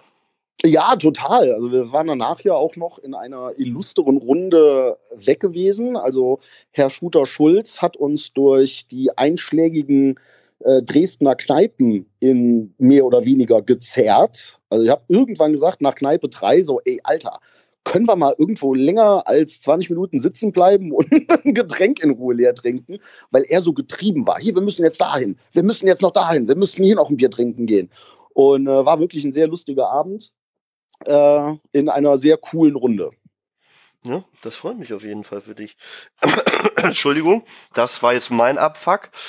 Ähm, Jahreszeitbedingt natürlich, ne? Ein bisschen auf Mitleid, auch ein bisschen erkältet, ja, aber da, trotzdem nehme ich natürlich für die Zuhörer diese Sendung mit dem wunderbaren Dan auf. Und Dan, ähm, ich lese ganz viele Sachen und ich gucke mir auch ganz viele Sachen von dir an. Das tun viele Leute. Und ich sehe, du bist jetzt nicht nur mit Doggy Dog unterwegs, du bist jetzt auch noch mit anderen unterwegs. Habe ich es richtig gesehen? Äh, ja, ja, ich muss ja auch irgendwie äh, mein Jahr andersweitig rumbekommen. ich bin jetzt gerade äh, wiedergekommen von The Hidden. The Hidden, äh, eine Band, die mir auch sehr am Herzen liegt. Die kann jeder gerne mal auschecken. Haben jetzt gerade letzte Woche ihr neues Album ähm, rausgebracht über Metalville Records und da ist gerade eine Nummer am Laufen als Support Act für The Brew eine Band aus UK. Und äh, ja, wie gesagt, The Hidden gerne mal auschecken. Richtig gute Jungs aus der Schweiz. Ist eine gute Frage. Ähm, man könnte es im Oberbegriff als Alternative Rock bezeichnen. Es ist aber auch eine Hashtag Two-Man Army. Also die Band besteht nur aus zwei Leuten, okay. aus einem Schlagzeuger und äh, einem Gitarristen, der auch gleichzeitig Sänger ist. Und die machen wirklich abgefahrenen Scheiß. Also musikalisch on top. Und äh, die Songs an sich sind halt auch wunderschön rund, ein bisschen vertrackt, aber wie gesagt, für Musikliebhaber, äh, die jetzt auch abseits der normalen Radiosongs Sachen auschecken wollen, kann, kann ich das wirklich nur empfehlen. Und dazu muss ich sagen, ist dieser Gitarrist von The Hidden, der ähm, der Roger Upala. Heute läuft alles bei uns hier. habe ich hier gerade abgeräumt. Ähm, der Gitarrist ist auch unser Doki Dog Gitarrist, also Roger Hammerly. Mhm. Und wir sind ja eh die halbe Zeit zusammen unterwegs. Der ist meine äh, unausgesprochene Tourfreundin. Und daher supporte ich ihn natürlich auch mit seinen anderen Projekten. Und äh, ja, das kann man gerne mal auschecken. Also da sind wir jetzt auch noch, sind wir jetzt auch noch in, äh, in Hamburg, in Essen, in äh, Köln unter anderem. Ähm, ja, einfach mal die nächste, übernächste Woche. Ich bin so schlecht in Daten, aber einfach mal The Hidden mit 2D äh, bei Instagram oder Facebook äh, checken. Da sind die ganzen Daten. Ich habe es jetzt echt nicht im Kopf, weil ich noch bis zum Jahresende, glaube ich, 15 Veranstaltungen auf dem Zettel habe. Ja, weil so Zwei-Mann-Gang ist für mich immer so dieses alte äh, Punkband-Klischee, dass einer äh, Schlagzeug spielt und der andere Gitarre. Also das finde ich sehr, sehr spannend. Deswegen mal gucken, wenn ich da Zeit habe, würde ich mir das auf jeden Fall gerne mal angucken. Also das ist, hört sich spannend an. Ist, ist das auch Gitarrenmusik in dem, wie ich es gerade beschreibe, eher punkig oder wie würdest du es beschreiben? Nein, nein, nein. Also nicht äh, punkig. Wie gesagt, so äh, Alternative Indie Rock, sage ich mal eher so ein bisschen. Also schrammelig äh, oder eher sowas wie Nada Surf? Boah. Also, ein, ein, gesunder Mix. Okay. Also es geht einem nicht auf den, es geht einem nicht auf den Sack. Hallo, hast du was gegen Nada-Surf gesagt oder was? Was soll denn das hier? Also ein komplettes Album sich anzuhören ist schon anstrengend. Ja, das stimmt allerdings. Aber das finde ich auch bei, bei vielen Bands. Auch so ein ganzes Google Dolls Album oder so, das ist halt auch schwierig, finde ich. Oder ja. So die Musikart, ne? Irgendwann hört sich halt jeder Song gleich an, meiner Meinung nach. Ich hoffe, das ist bei denen nicht so. Ich bin auf jeden Fall sehr, sehr gespannt. Aber du hast erst was anderes angesprochen, wo ich nochmal auf Doggy Dog zurückkommen will. Studio? Was ist da in Planung, sag mal? Ja, wir werden 2020 ein neues Studioalbum rausbringen. Da sind schon diverse Songs im Kasten, ein paar Songskizzen und Ideen stehen auch schon. Da wird jetzt noch so ein bisschen dran gefeilt. Und dann ist für nächstes Jahr alles auf Kurs, neue Veröffentlichungen gepolt. Also wir haben noch da kein genaues Release-Datum, weil Kifferverein, äh, das kann man halt nie so wirklich im Vorfeld planen. Aber dass da was kommt, ist definitiv gesetzt und die Vorarbeit wurde auch schon geliefert. Und jetzt haben wir ja gerade ersten Release gehabt. Wir hatten jetzt ja die All Borough Kings äh, Anniversary Tour gespielt und mhm. zur Tour gibt es auch ein, eine spezielle Fanbox bzw. Fan Edition, äh, entweder bei Cortex Records oder Amazon oder dem Lieblingsbestell Audioservice, wie auch immer das nennen möchte. Äh, das ist eine Box, da ist unsere Live-CD drin, inklusive DVD, äh, beides aufgenommen bei Rock am Ring dieses Jahr. Es gibt zusätzlich noch ein Konzert von Wacken, wo wir gespielt haben. Und in der Box drin ist noch der Re-Release von der Alborough Kings Original-CD plus eine Sonnenbrille mit Doggy Dog Branding und ein limitiertes Bandana. Kann ja jeder gerne auschecken. Die Sachen gibt es aber auch einzeln. Also die Live-CD mit der DVD und das äh, Re-Release und Pipapo. Aber äh, diese Box ist wirklich schön. Ähm, die kann man sich echt zu Hause hinstellen, auch einfach nur zum Angucken. Werbeblock beendet. Ja, nicht nur das. Ne? Also erstmal werden wir den Link natürlich von ein paar mehr Sachen, wo man die kaufen kann, natürlich auch unten in der Beschreibung reinhauen, dass die Leute gleich wissen, wo sie kaufen müssen. Ne? Das ist, ich sage jetzt müssen, denn du hast nichts zu sagen, die müssen das kaufen, weil ne, ich sag mal so, das ist ein geiles Paket. Und besonders äh, Live-DVD, wer euch jemals live gesehen hat, der weiß, dass da abgerissen wird. Ne? Und nicht nur hören, sondern auch, euch da aber auch zusehen, ist, glaube ich, auch was Schönes. Aber wiederum, denke ich mal, werdet ihr dann ja auch nochmal wieder auf Tour gehen, auch mit dem neuen Album, oder? Nächstes Jahr? Natürlich, natürlich, definitiv. Ähm, das Coole ist, die ganze Vinyl-Sache kommt ja auch zurück und deshalb haben wir jetzt auch wieder Vinyls am Stissel. Also einmal von der Brand New Breed, von der EP von letztem Jahr und auch von der Allborough Kings Live Edition gibt es eine Vinyl-Edition, äh, bei der ich äh, es auch sogar aufs Cover geschafft habe. Und da muss ich sagen, das ist wirklich so ein Meilenstein oder wo ich bei mir selber dachte, als ich dann dieses Finished Product in der Hand hatte und halt da meine drei Bilder auf diesem Cover halt sehe, wow, es ist ein langer Weg gewesen, aber irgendwie hat es alles Sinn gemacht. Also so eine Platte, die mich damals als Teenager zutiefst beeindruckt und abgeholt hat und da dementsprechend auch meinen musikalischen Weg ein bisschen geebnet hat, da jetzt auf dieser Anniversary-Veröffentlichung mit drauf zu sein, äh, namentlich und bildlich und pipapo, ist halt schon, ich behaupte mal, was so relativ Besonderes. Also ich kenne jetzt nicht so viele Leute, die die Story zum Beispiel erzählen könnten. Also da war ich selber schon mal so ein bisschen stolz gewesen einfach. Ja, kann man glaube ich auch sein. Wie gesagt, ich habe dir damals ja auch erzählt, wo ich das erste Mal dann bei eurem Konzert in, in Bremen war, was für eine surreale Geschichte das ist, wenn ich noch an die Skateboard-Zeiten denke und an die kaputten Knie und welche Musik wir dazu gehört haben und dass du dann auf einmal mit den Jungs da Backstage sitzt und Bierchen trinkst und was isst und so und das ist halt, das ist surreal manchmal. Und dass du auch solche Sachen Leuten möglich machst, du hast es erst ja gesagt, ähm, das ist, danke, Dan, dafür auch, weil das ist, sind Sachen, die, auch die Einblicke habe ich ja letzte, in unserer letzten Folge schon gesagt, die man da bekommt, die, die lassen einen auch nochmal ein bisschen anders aufs Musikbusiness und auch auf Musik schauen. Und es geht nicht nur darum, dass Yves Champagne sich nackt gemacht hat, um sich ihren Hintern beschreiben zu lassen, solche Sachen, die ich schon erlebt habe, sondern halt alles, ne, was, was so drumherum passiert. Und das ist halt, es ist manchmal mehr Glamour, glaube ich, wenn man dabei ist, was man sich dazu dichtet, was so, so ein Musiker um sich herum hat.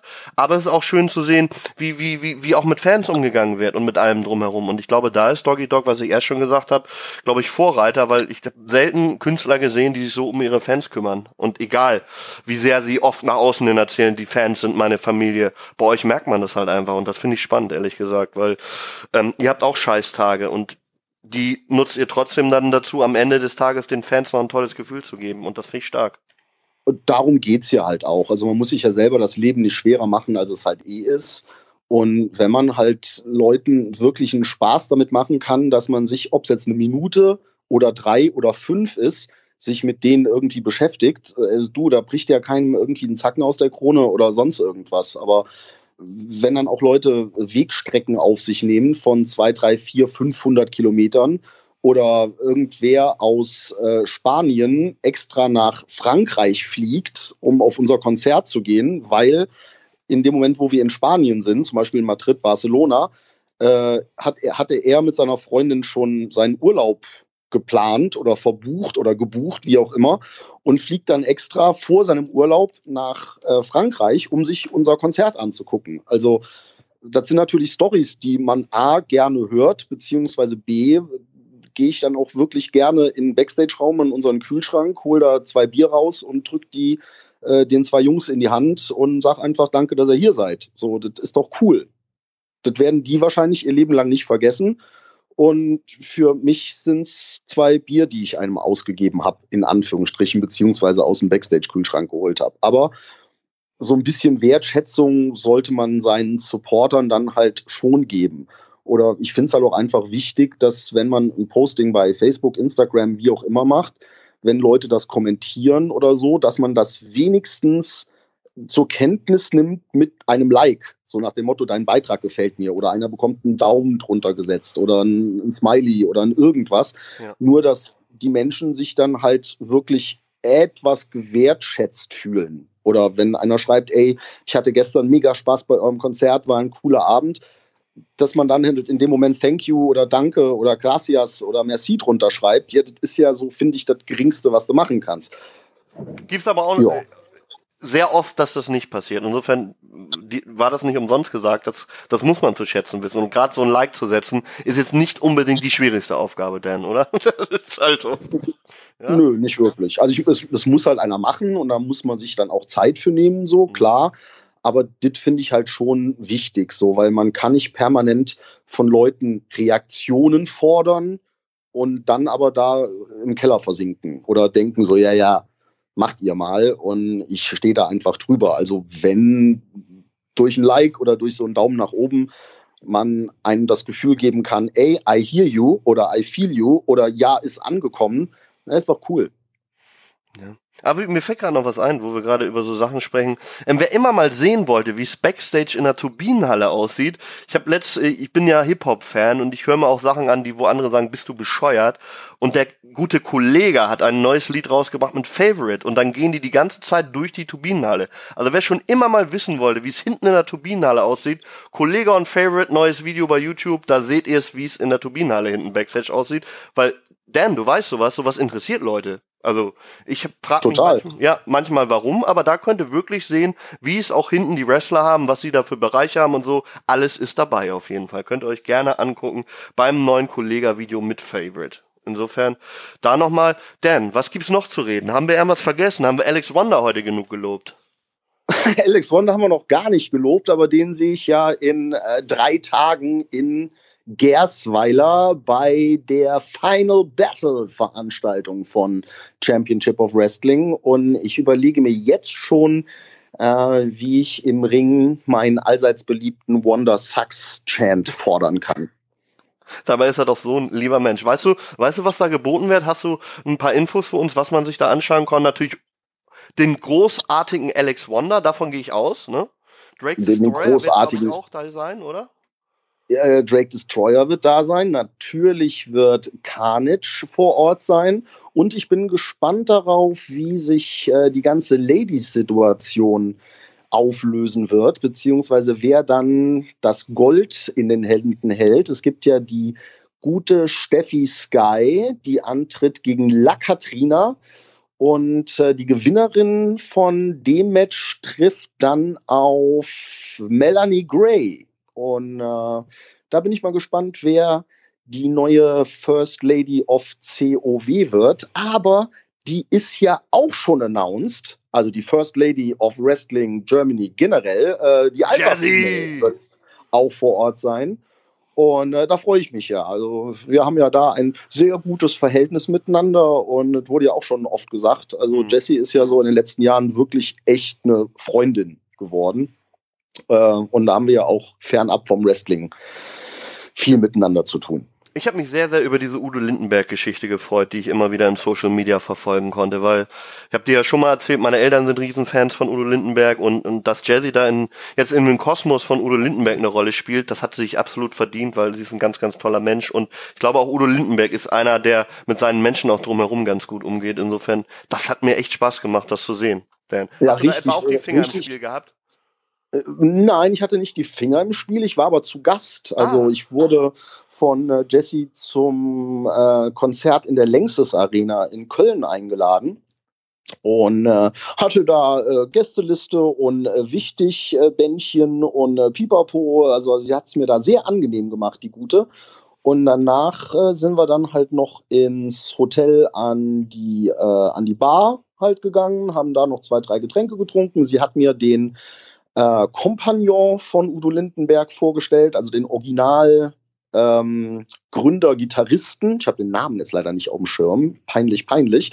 Aber das war halt dann einfach auch cool, sich mit so einem Stück äh, deutscher Rockgeschichte mal einfach so fünf oder zehn Minuten unterhalten zu können. Also dafür bin ich ja auch äh, immer noch sehr empfänglich, beziehungsweise schlägt da mein Oldschool-Herz ja auch sehr hoch. Und Udo Lindenberg ist auch so ein Künstler, bedingt auch durch Eltern und so, äh, der ja bei mir schon immer irgendwie eine Rolle gespielt hat.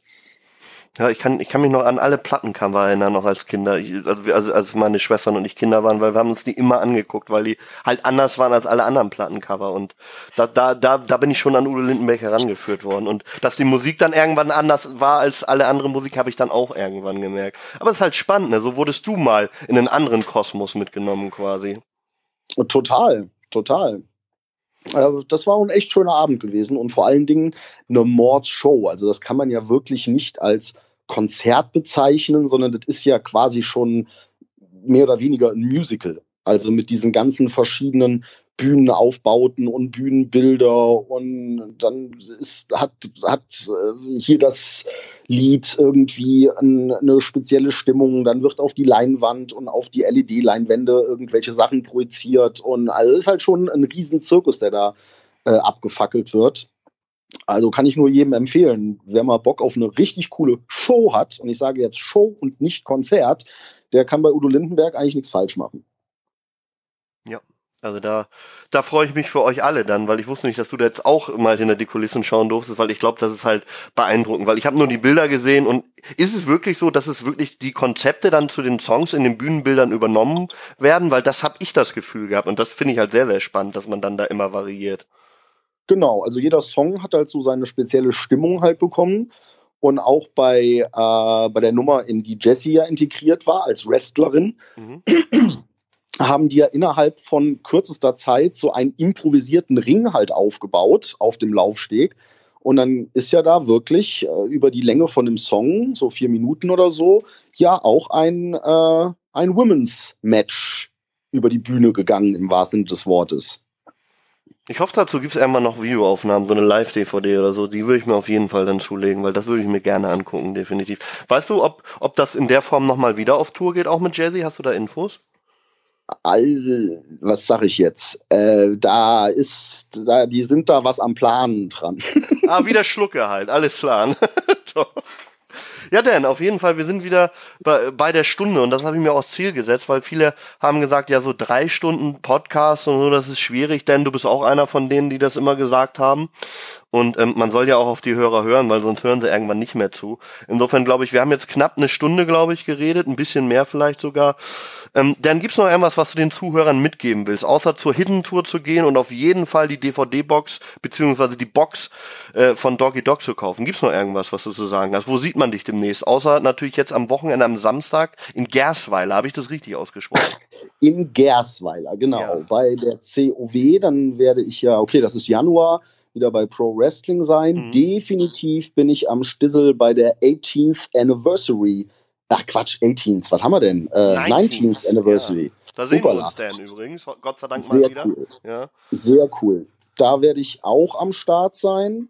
Äh, bei Wrestling Kult werde ich vorbeischauen am 7. Dezember und am 8. Dezember bei der WXW im Rahmen der Comic Con in Dortmund. Ah, okay. Ja, wie das jetzt mit, wie das jetzt mit Evil Jared äh, weitergeht, ist auch noch so eine Angelegenheit. Da Habt ihr eine DJ-Tour gemacht? Was war das für eine Nummer? Genau, genau, da wollte ich gerade drauf raus. Das hat sich jetzt so über den Sommer halt ergeben, dass das eine ganz coole Symbiose ist zwischen ihm und mir.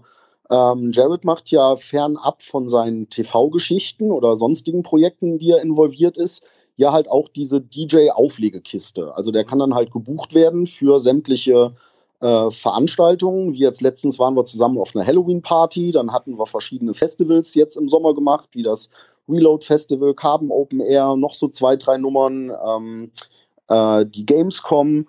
Äh, und das Konzept ist halt, also Evil Jared legt halt auf, so Songs von A bis Z oder dementsprechend der Veranstaltung gegenüber gemünzt. Wenn es jetzt halt wie so ein Reload-Festival, eine, eine rockige Nummer ist, dann wird halt was Rockiges gespielt, so von, ich sag mal, die üblichen Verdächtigen, äh, Limp Bizkit, Papa Roach, Rage Against the Machine, äh, Goldfinger, Pipapo, Donuts, alles quer durch die Bank. Oder halt, wie jetzt äh, in Frankfurt waren wir letztens, da hatten wir so eine Nummer mit äh, B-Tide. Also B-Tide hat den Live-Act gemacht und Jared danach die Aftershow-Party. Und da war es dann halt eher so ein verstärktes Hip-Hop-Set. Also äh, viel Deutsch-Hip-Hop, also auch quer durch den Garten von, ähm, von Fünf Sterne Deluxe äh, bis hin zu, was weiß ich, auch Fanta 4 oder so, aber dann auch Eminem und ähm, Two Life Crew und so Geschichten, also alles Mögliche. Äh, oder oder äh, NWA.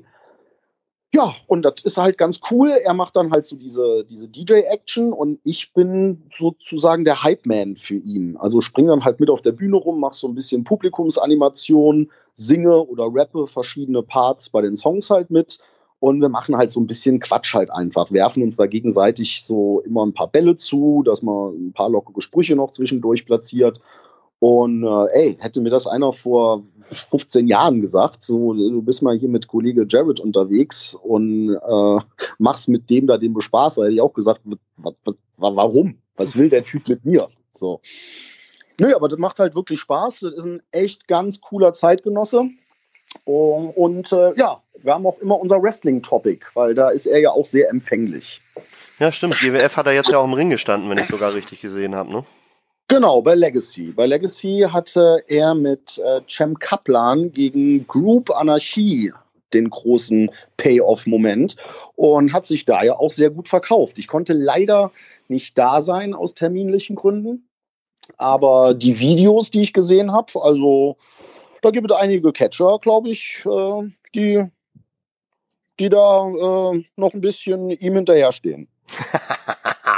Ja, er ist auch eine Persönlichkeit. Ne? Also er, ich glaube, nach außen hin auch strahlen wenig so das ja verruchte, aber auch Star-Sein aus in Deutschland, wie so ein Evil Jared das, glaube ich, hat, oder? Gibt's gibt's wenig Personen, die die auch so ein bisschen so eine Aura um sich haben, die die Leute mysterisch finden, glaube ich auch. Man kann den nicht greifen, so würde ich es eher formulieren. Ist das richtig, wie ich das deute, dass viele so über ihn denken, oder hast du das auch noch nicht wahrgenommen?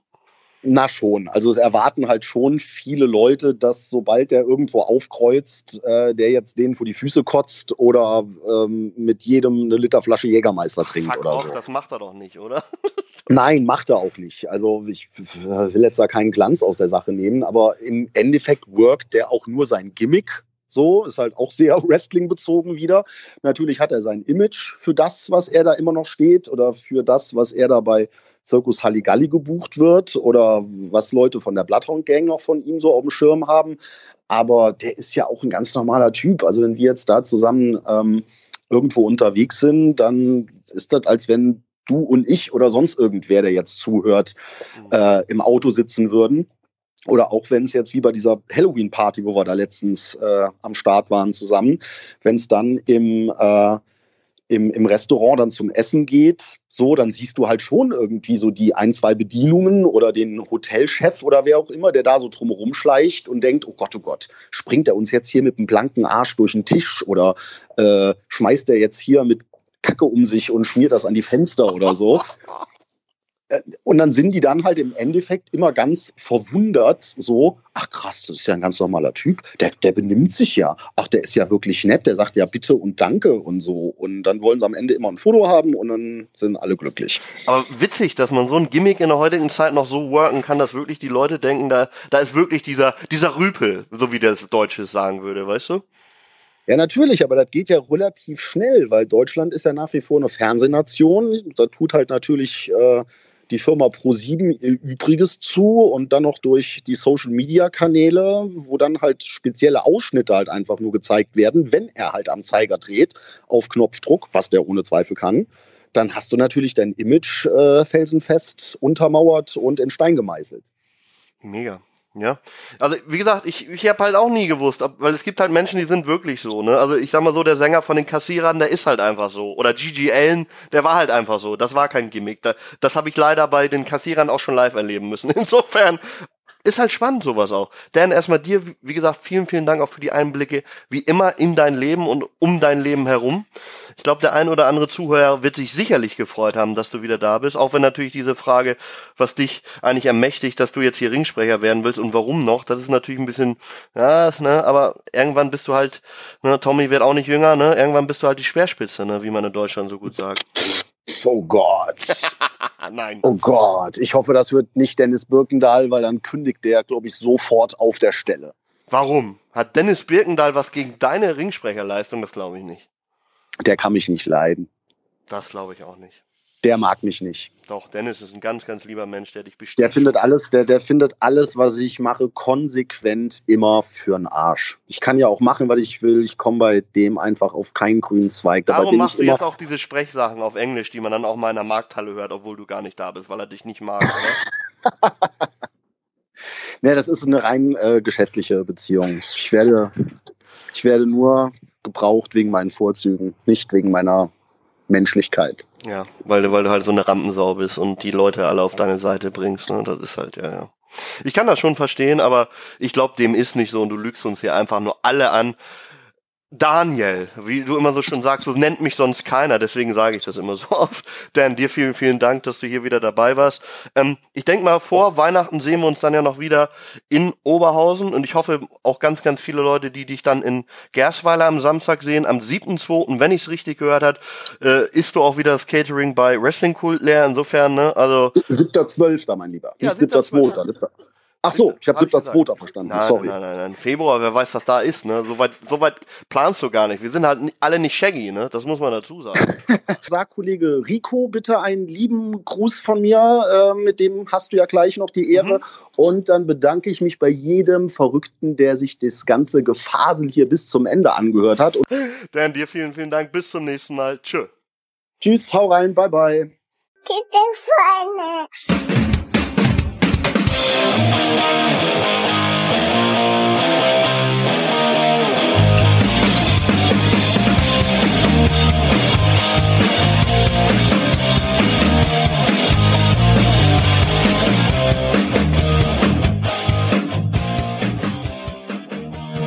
Right now, I have yeah a colleague at podcast, but he's not podcasting so much. So, uh, Rico, what's the point? Where is the Bushido Sound podcast? A lot of people asking about that.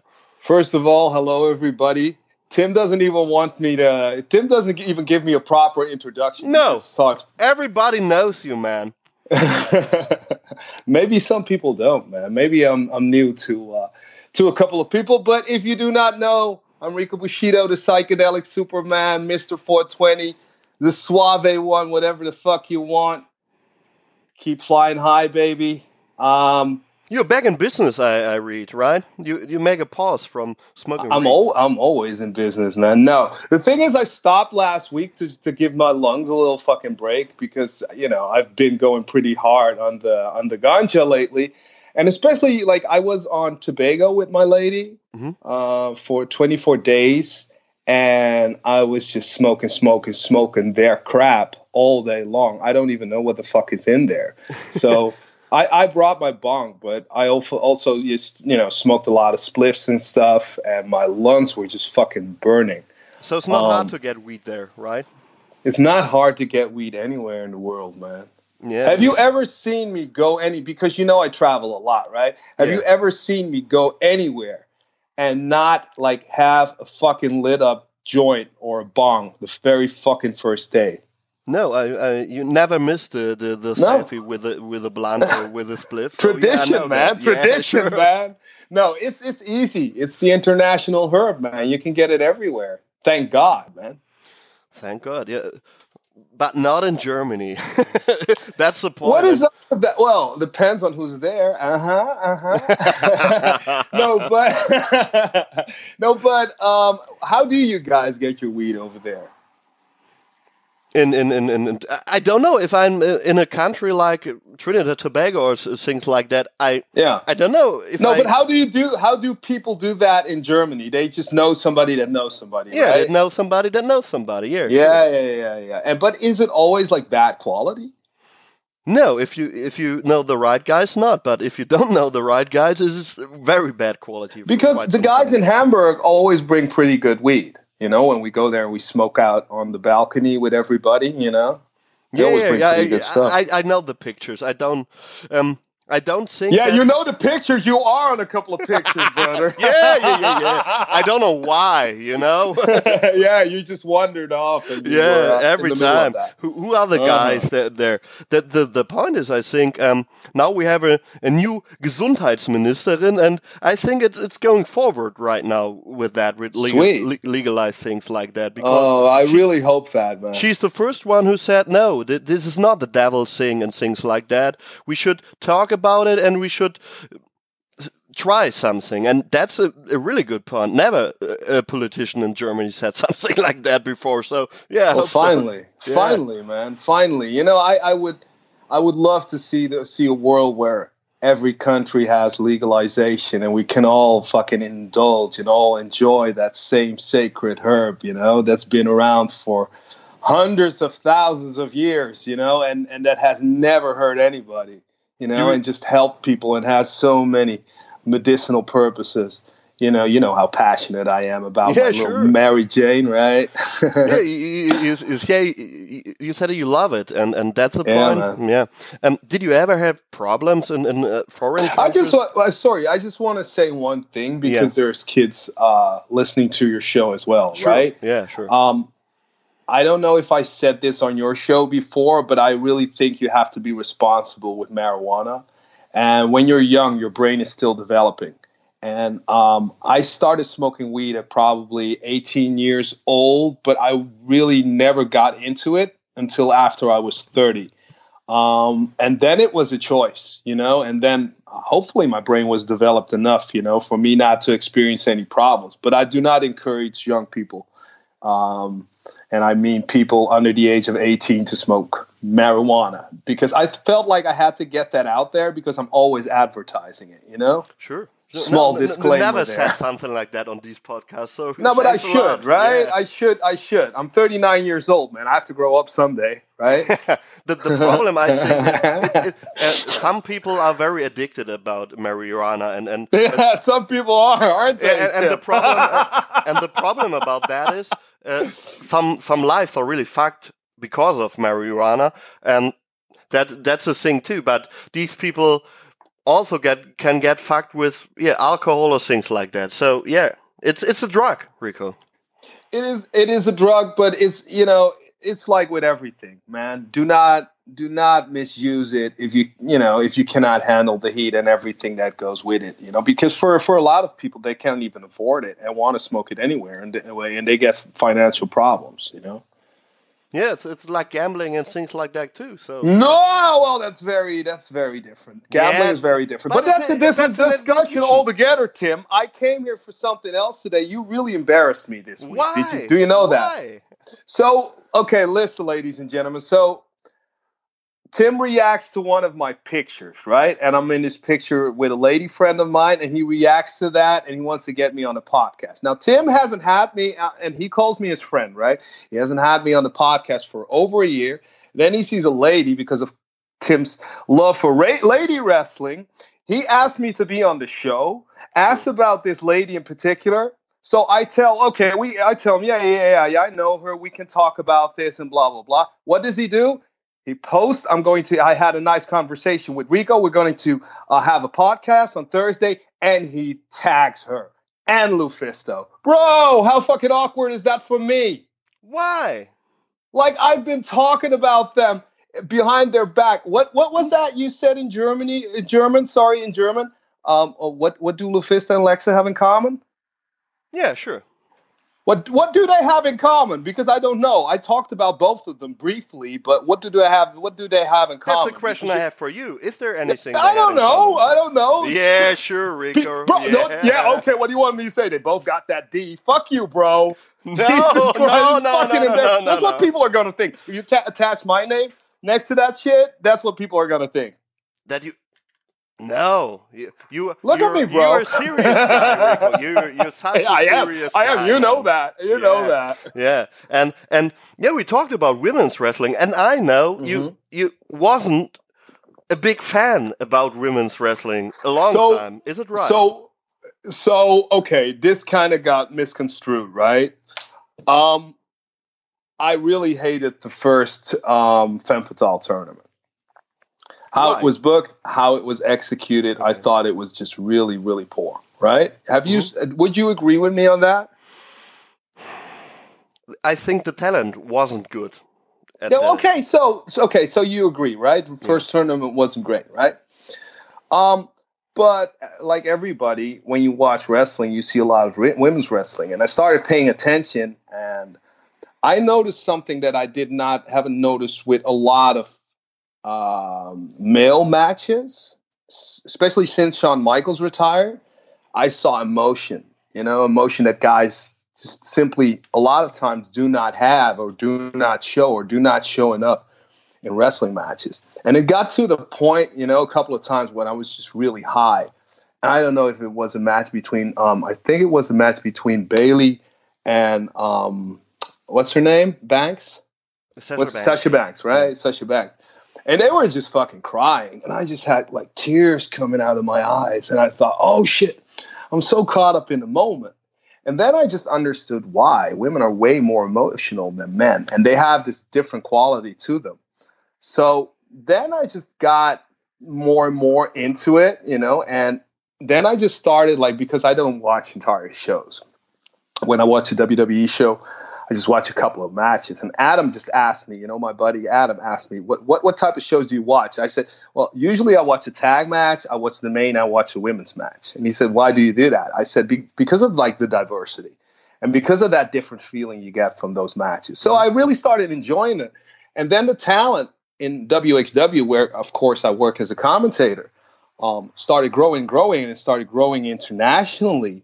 And I really got to see really great ladies' matches up close, you know, with girls like Tony and Kelly, um, you know, uh, amongst others. Um, and I started appreciating it more and more. Then last year, when Lufisto came to WXW, I just, I loved it because she, and this is what I told you, and this is like, especially last time she was here, she really inspired me personally um, to, when I'm in the ring, make my wrestling style more violent because she's so fucking violent. And you do not see a lot of violence in wrestling anymore. You see a lot of like nicely flowing things, you know, not lots of nice spots, lots of really crisp uh, acrobatics and stuff. But I miss that fucking rawness. And she brought that like nobody else. And instantly, you know, I've known her for like, or not personally, I've known her personally for two years, but I've, before that, you know, I've always seen her around and like wrestling in Japan, wrestling for CCW. She she just brought an element of violence, especially like last Femme Fatale, that like a lot of the guys, you know, should pay attention to. So she inspired me personally. So man, I really like it. I'm really into it right now, or into it. oh not- my goodness, Rico. I'm Oh not my- into it like I'm following shit internationally. I'm just mean I I enjoy those matches, you know. So Lu- Lufisto changed your mind about women's wrestling? No, you haven't been paying attention to my story. It was a Sure process, bro. Uh, It was a process, and she was like somebody that inspired me personally. So it was a lot of girls changing my mind. You know, it was a culmination of things. yeah, and and and the the, the thing with uh, Lexa, you, Yeah. you, you mentioned the, the the Facebook posts, and Yeah, you, you, you said she she's a lot of in common with with uh, in the ring. Did I see that? Did, did I say that? Because I can't remember. I, I know I smoke a lot of this reefer, but I, I can't you, remember said that. I something said like that. and you, you said both are killers. Oh, that pro- I, I probably said that. I probably Yeah. said that. Yeah. About about Lexa. Um, so I met her like probably two years ago, but I did really didn't get like to talk with her up until like uh, a year ago or something when she asked me for some advice on a Dutch show. And like that was the first time a girl ever came up to me asking me for advice. You know, like normally guys would do that, you know. Um, but uh, so I, she asked me like some advice, like I think it was concerning her gimmick and that type of stuff, and she had a completely different look, like a year ago, you know. And, and the funny thing is, I looked in her eyes, and I said, "Oh man, I see a lot of anger and crazy, like legit craziness in your eyes, you know." And that's maybe like a weird thing to say to a person, but for, coming from me, it's just a compliment. Because that you know that transcends into the ring. And with her you know it translates into the ring. And with her it really does you know? Because i have you seen matches with her in it I think one or two. Yeah. yeah well she looks legit man she looks legit especially for a person that has not been wrestling that long she really picks up on it like quickly she How has long great is she in wrestling? Like two, three years? something like that i think it's like seriously like two years i guess Yeah. i guess you should ask her but she was on your show i think Yeah, she- Uh, she was on your. I know she was on your show, but um, what I wanted to say is like, um, her face is like that of a perfect heel. Women or you know, women or men, she is like she has like she has a mean face, and I always tell her like, you look like she's beautiful. Don't get me wrong, but she really looks like an asshole. You know what I mean? She looks like a villain. She looks like a bad character. And that's fucking unique, man. That's especially for a girl. It's really hard just to be hated by crowd uh, if you're if you're a girl because they always have more sympathy for girls than the guys, right? But she just pulls it off, and especially like I watched her because I had to do a run in um, after one of her matches uh, last uh, Saturday. So I watched her. Um, uh, she was in the ring. She was in the corner of uh, Manticore. So I watched her like interact with the crowd, and I thought, Jesus Christ, man, she is fierce as fuck. It's like so she's really intense, like being around a. You've ever gone to a zoo? You've ever been like around a tiger or something? That you get like this primal feeling. This feeling like you got get af- afraid about something. You, you mean? Yeah, Yeah. yeah, yeah. That's Um, what I um, like about. Jethy had, That's what, had Jethy had Gabbard had that feeling to fans too. I think. Exactly. Exactly. Exactly. That's what I mean. Especially like some people I'm I'm I'm especially drawn to that. You know, I look who I'm friends with, Urine Simmons. He has that as well. You know, a lot of fans are just scared to death of Urine when he walks by. a lot of people backstage as well, you know, you know Urine, right? Yeah, sure. I know you. I, yeah. yeah. I am drawn. I am drawn to an element of danger in people, and that's why I really like her. And she just listens, and she just grew like greatly in a year. Um, promo wise, you've seen her promos online, I guess. You know, wrestling wise, and she's got like a, that kind of that old school entertaining wrestling style where she really interacts with fans. Something that's been really missing. a lot- Something that a lot of people do not do you know so uh, yeah not always the most difficult person to hang out with i guess um, but uh, the, you know i'm an explosive element and she is as well so you know you've done chemistry right in school She she worked with you at the at the yeah last show you worked against Cancel Richards, the, Yeah. the chop monster. Everybody knows. yeah yeah yeah She- she, she- worked with she She's no, so, taking a chop from Cancel Richard. What the fuck yeah so that's hardcore isn't it is it? It is hardcore. yeah. yeah yeah no that that's hardcore and that's like what sets her apart plus you know she like i what i was going to say is what do you get when you get like put two explosive elements together you get fucking fireworks. And that was that's what we had like last uh, saturday in the ring. She was in my corner with kenzo. Um, big up to kenzo richards for really bringing the fucking fire man. That was really cool. We had a really nice matchup. Um, and the, one of the reasons she was put in my corner is because i had to be a heel. And i'm not really a heel am i? You know you, I think some people like you. Yeah. you know what I mean, right? Yeah, true, I- man. it's hard for me just not to have a smile on my face and stuff. So I need a proper heater. But she was there for me, and I really respected that. Um, and Kenzo, I really worked a stiff match with Kenzo, so that was really cool. You know, Kenzo is really cool guy to have on your uh, to have on your roster as well. You know, um, How so long is he yeah, in the business, Kenzo? I think probably 16 years now, something like yeah, around 16 years. He never got the proper um, reaction or the proper bookings in Germany. He, he at was sometimes at Wrestling Cult, I think, but yeah, yeah. I think that's a shame, man. A lot of people are missing out on him, you know. But uh, yeah, I, th- I, I, he really, um, he really brings a legit element to wrestling. Um, his chops are fucking thunderous. Jesus Christ, man. He's got huge ass, huge ass uh, hands, man. It just fucking chops the skin off of your chest. Uh, so it was really cool to get to see him do it to to Lexa and her just fucking taking it. And that's one of the you know a lot of people responded to that you know to that picture that we put up um, because people know now. Well, she's fucking legit, you know. But you've had her on the fucking show, right? Yeah, Roman did the interview, and So like, when I listen to something like that, right, it's it's so hard like to interact properly interact with people when you ask these fucking superficial questions. Do you know what I mean? sure, yeah. Like when did you get started on the uh, in your um in your career? Uh, what What is your inspired your, favorite gimmick? I know What is your favorite? Yeah. It's I mean because she's got a great sense of humor. I think you should put her back on the show with me for Christmas. What do you think about that?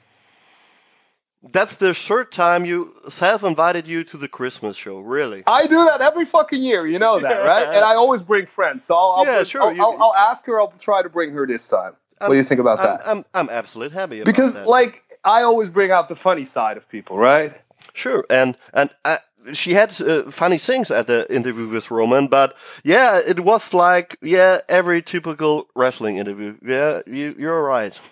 I hate that. I hate those interviews, man. That's why, like nine times out of ten, I just I just don't check out podcasts where people like do not like properly know each other, or where like the journalist or the dude is dude or girl asking the questions. It's just like really, it's kind of standoffish. It's like I feel think like they loads of times they just feel threatened by the talent or intimidated by the talent or something. I don't know. It's really weird to hear like those Sometimes interviews. I'm afraid too in podcasts, especially if you are on the on the show. So yeah, Yeah, because it's possible career suicide when you get when you have me on. Every like Garen time, Simmons, every like Simmons always say, you, you know, always says, you never know what's coming, right? You never know what's coming. But um, um, let's let's talk about women's wrestling. So, what do you, who, who, which talents do you like right now?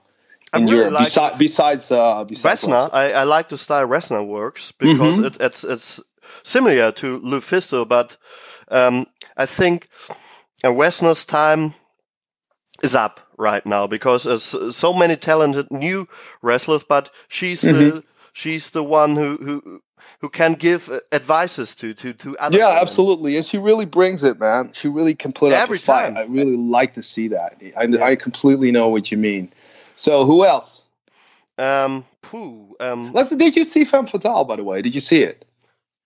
Um, y- yes, now I like the final. Le- Layla Hirsch um, is really great, I think. Um, I didn't heard anything about her before Femme Fatale, and uh, you told me the show was great. I watched it, and she's an outstanding talent, I think. She is an outstanding talent, absolutely, absolutely. And I have to say, I mean, I liked all her matches, but I especially liked the one with Lufisto. You It know, has a great story. It had a, it had a really great story, yeah. absolutely. It had a great story, and you know, it, it evoked a lot of uh, emotions. Um, and that's what I always, you know, like when it just brings out all kinds of uh, emotions uh, with people. Um, My point on, on bad women's wrestling is that um, you see a lot of women's matches where everybody sees that this is fake and fake fake punches and things like that more and I hate things like that because you had some hard hitting matches on the show and then the women's match is coming and every fan is sitting there and oh yeah wrestling is fake and that's the because point you don't think you you you think it lacks a level of uh, of um, of uh, hard insistent- hitting and things like that yeah intensity. Yeah. yeah And- Um, yeah, I don't always agree. but Let's let's take a Mel for instance, right? Um, Amel is really fucking hard hitting, you know, and she she's another one just that just really um has really undergone a change in like a year, especially when I didn't like her if I saw her first. I don't like her style she wrestled, and I, now she, she she's more intense. I think. Absolutely, absolutely, and she is like she's powerful, man. She's like a lot more powerful than the rest of the ladies, and I think it she really shows. You know, you know. Plus, she's really cool though. You know, to hang out with. She's really cool. She really cracks me up. Um, and uh, yeah, I think she's really explosive. You know, uh, did you see the match between uh, Lana Austin and uh, Baby Allison? Yeah. Um, Baby Allison is one of a kind character. I think she she has a look, and she has this character who stands really out in, in women's Yeah. wrestling. I think. Unbelievable, man. Seriously, she is like she's my number one when it comes on, on my fucking hot list right now when it comes to women's wrestling. Seriously, I want to hear your top five, by the way, in a minute. But I don't rank uh, women like that, and, and that's the Oh, part. Yeah, really we gotta do that. Yeah, no, okay, no, no, no, no, no. So, so to to to to- continue about her, um, uh, she's really undergone a lot of changes in a year as well, you know, and she's really uh, she's really come a long way. Baby Allison, um, I I really love her persona. Um, Aaron, Aaron has trained her, right? yeah, Yeah. yeah, in uh, Frankfurt. Yeah, I, I really love her. Uh, her character is amazing. She is beautiful. You know, she moves like really sensual. I always, I, I told her like, you do not, you are very white, but you do not move like a white girl. You know, she's just, she has this unique way of moving around. You know, she looks like scary, terrifying. I like the whole horror shit. She's got what it takes to come a long way. Uh, So I agree uh, with you. Rico. Rico, horror, stop right now. I, I saw a picture from you. Uh, you posted it, reposted it. What Yeah. was that picture about? You, I think, uh, What? was it a Which Halloween party? You was half, um, Which one? Which one? half one? painted with uh, some very, very strange tr- uh, trousers on. And the, what was that photo about, man? You're trying to embarrass me now. no, no, no. Yeah, like you I was wearing makeup, with other right? guys. So yeah, what was yeah, yeah, yeah. about? So that was the backstage at a fetish party in 2009. So I guess yeah, that's 10 years ago. That was backstage because I I, I didn't I tell you I used to MC it like or like to host fetish parties as well. Mm, you, you, you, I never told you that. You, you So was going dude- to this- parties like that. Yeah, I, that, that I know. yeah, I went there. I went there, but the reason is I don't have I don't like I am sorry, but I don't have like a fetish like some people do, like like bondage or leather. I, I don't have all that shit. The thing is, uh, one of these guys went to a wrestling show and heard me talk through a microphone, and I, I became friends with that dude. And he invited me. He said, "Can you announce the acts on these fetish shows?" And I so, never so you was the right? Thomas Giesen of the fetish show, right? I was the fucking Thomas Giesen of the fetish show. So I, I went to one and I just did not know what the fuck to wear and that type of stuff, you know. Um, so I went once with my ex girlfriend. I we just looked around. It was just a fucking freak show, right? But a couple of weeks after that, we got asked back, and I went back and I got to know a lot of the performers there, performers there, and then I just did a couple of shows like hosting, and I just kept on coming back and coming back and coming back, and I just did that for like a couple of years. And that was a weird fucking time in my life, man. I That's saw all the I'm picture. yeah, man. That's such a weird, yeah, with that weird dude, uh, uh, Tom, what's his name? Tom Tom, that weird dude. Uh, he he always hangs out at parties like that, and he shared that fucking picture.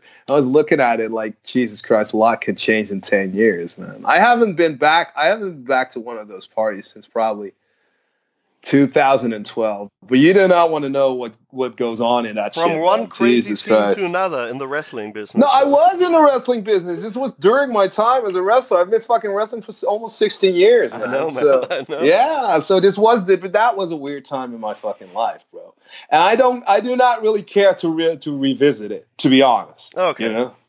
Not anniversary things like that or 20 Ah, well, years maybe later. like and so- maybe maybe a reunion, you know, to see if all the the old ladies that walked around on those parties in in, in pleather and leather got even soggier. Y- Your life is crazy all the time. I think. Uh, So- the- well, the thing is, you know what? I, I, I told you before. Before what I said like about like Lexa and like an element of danger and, and like urine, people who have that inside them. I, I'm always drawn to those people like my wife. I'm still terrified of my wife because she is really fucking intense. You know what I mean? But I'm like a thrill seeker, and that just gives me like small rushes, you know, to be in like the presence of danger and weird shit. That just gives me like a rush every time. Like for instance, like I probably told you about that time that we took we smuggled weed from Colombia to Panama, right? A No, I never heard sane- that story, A, a no. normal sane person would not do that shit. But that just gives me, you know, to, to to do something like that just gives me an unbelievable. Ru- I'm just a junkie for highs, I guess. So if, if you got catch in a country like that, it could end really bad. Yeah. In Oh retrospect, it could.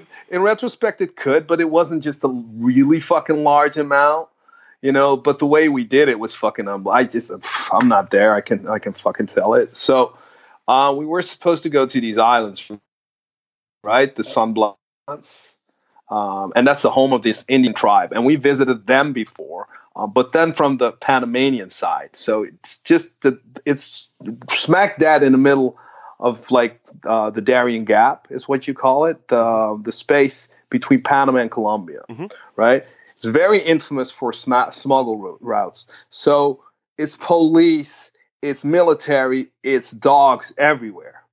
But we came from Colombia, where drugs is very widely available, like marijuana, and we went to Panama to those islands where there's not a lot of there's Indians living there, and they don't they do not have good quality ganja. You know what I mean? So we were supposed to stay there for like four, three to four days. Okay. I'm not going there when and not getting high. No fucking way. No fucking way. So I discussed it with my girl, and she said, "Well, we need to take it, bro. Uh, we need to take." She didn't say, "Bro." I'm sorry. we need to take it. I said, "I agree," because she's like me. You know, we just need. We're just used to being high. Um, so she said, "You know, I'll take it because you speak Spanish, and if I get caught, you can get me out of that shit, and that's the be- better than the other way around." So you know, I, I really like like to do something like that myself, but she had a point, right? So what she did is she we had to go through customs, which is on a beach over there, right? And you have to walk through a line with dogs and stuff, and they go through your bags and they go through your shit. Holy crap, yeah. You've seen yeah, you've seen pictures of my wife, right? Yeah, sure.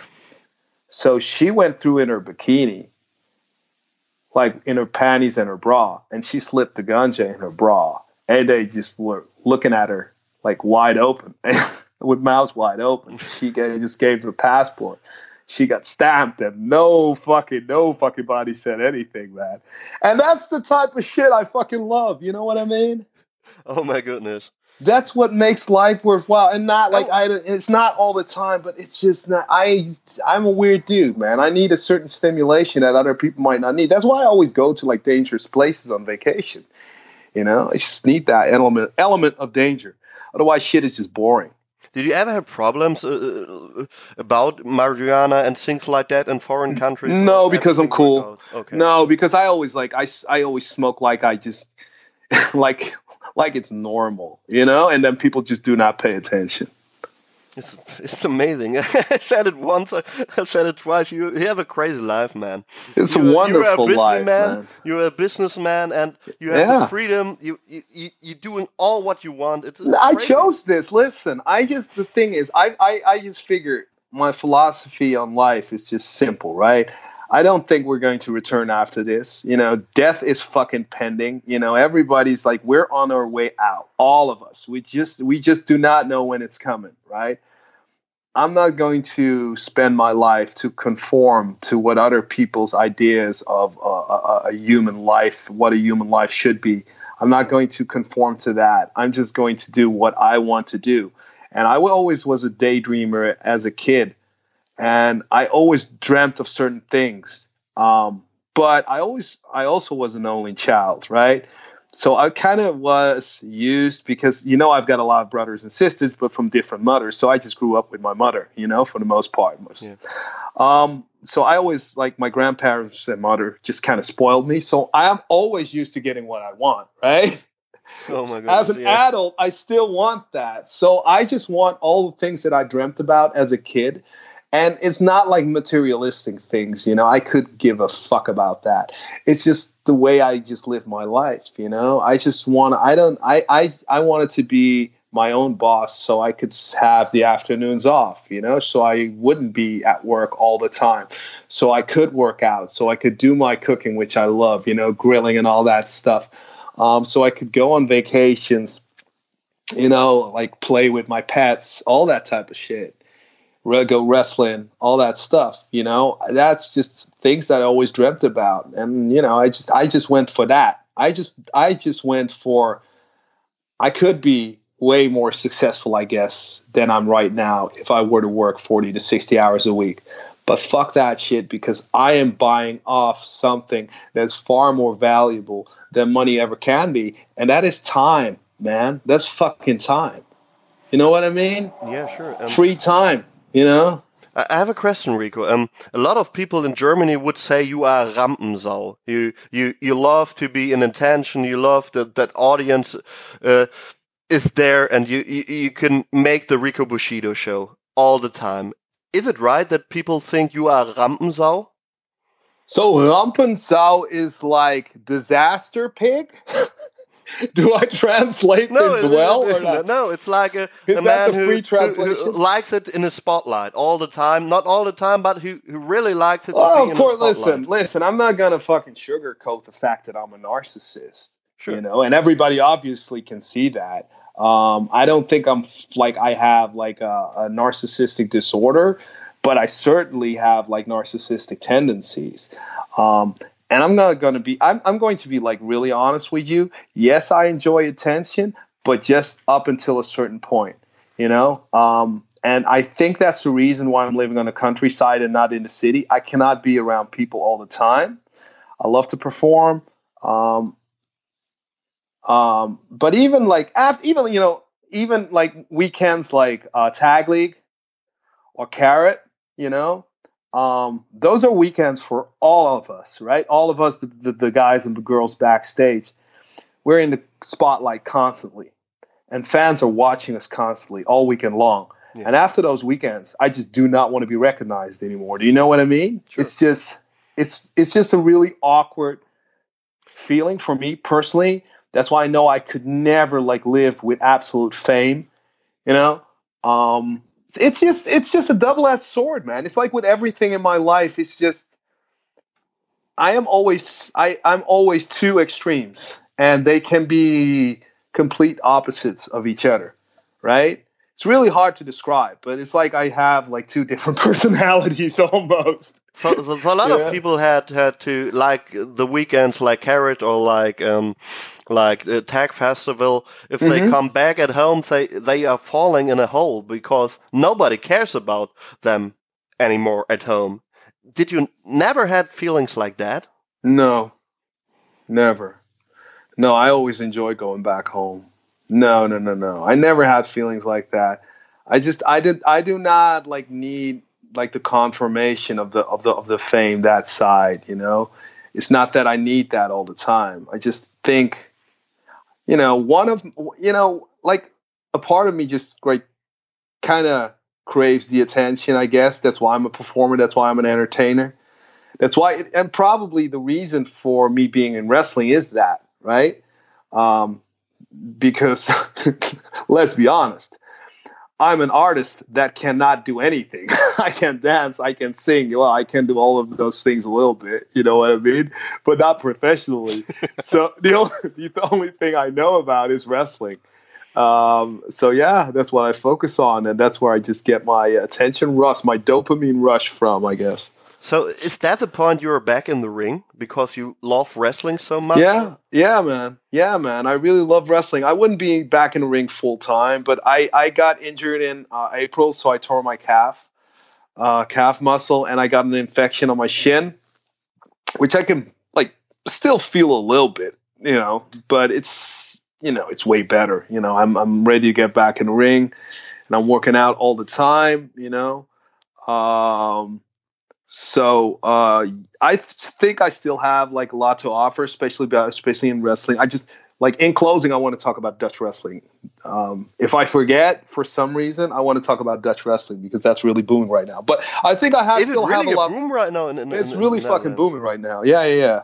I, I saw about this documentary and Tankra posted a lot. So that's really cool. They and it's it's in a lot of theaters right now, and the boom like it's not like a boom like the boom in England, right? Sure. But I mean, Lucas uh, uh, uh, Pro Wrestling Showdown was um, was a nice show, and they had for their standards, they had a pretty good crowd. Uh, you know, but Pro Wrestling Holland, How many uh, are a pretty good crowd in in, in, in the Netherlands?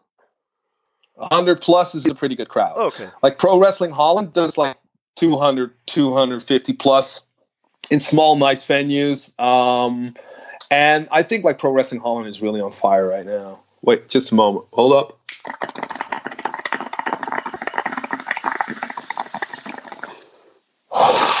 I have to work my gimmick, you know. Yeah, that, right? sure. I missed that sound. Really, it's, it's like 20 minutes and not that sound in, in the show. So yeah.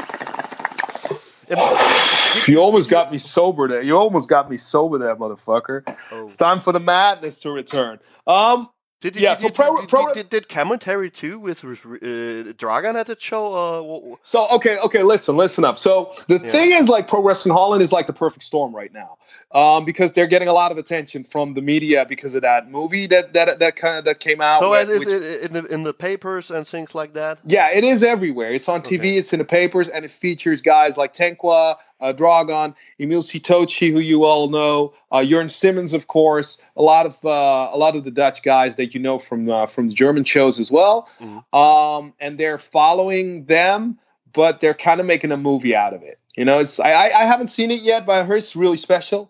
Um, and I personally, I'm a big fan of art house. Is Johnny Um, so- in it too?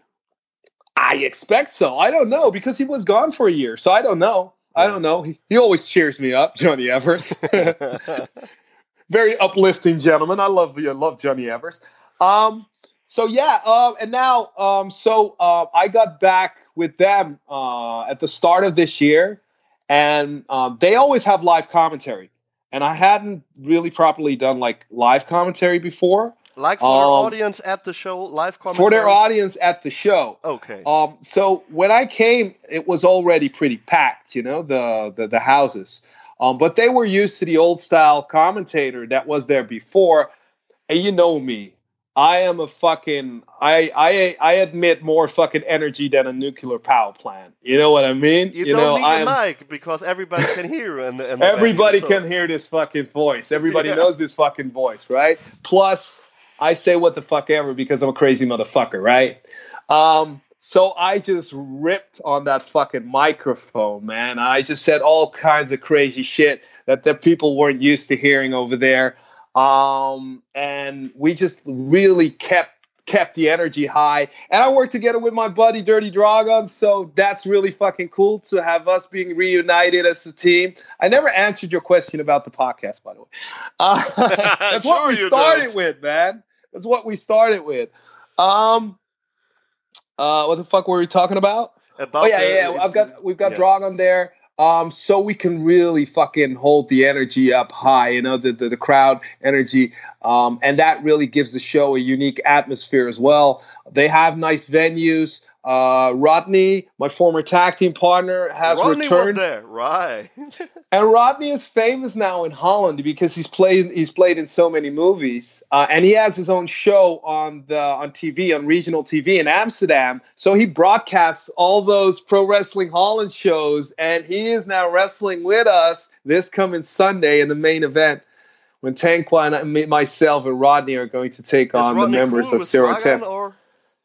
He's cool with Dragon Okay, now. no more Yeah, yeah, he's- there. He, no, he's he's he wants to kill Daniel Van right now. So. Okay, okay. no, I, I but like his promos on the podcast. Really, I really. it like was them. fucking amazing, right? So, Yeah. um, yeah, uh, DPW. I really don't know uh, these.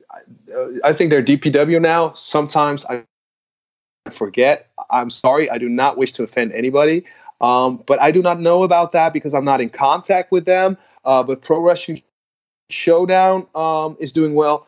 Pro Wrestling Holland is doing well. I work for both promotions over there. Um, and finally, I have the the feeling that um, people are accepting us as entertainment. You know, um, without having to call us fake every fucking five minutes. Okay. Uh, because like Dutch people are like are like that. You know, they're fucking haters. They're the biggest fucking haters in the game. More than German Um, fans. Yeah, way more, man. Way more. We get made. Way, but the fans are down with us, man. I love the Pro Wrestling Holland crowd. They are so energetic. Um, they're chanting. Um, you know, they're chatting along. You know, they're reacting with emotion. I can't wait for the ladies to make their debut this Sunday over there. We're going to go to Rotterdam to the to the Warm. Um, so if German fan, when are you going to uh, put this online? By the way. Friday. Uh, tomorrow. Friday, tomorrow, right? Awesome. So we're co- recording this on Thursday. So I think there's still tickets left. So um, for for German fans that that know us and know people from from uh, who are on the show, um, they should really come out and check us out. Come support us.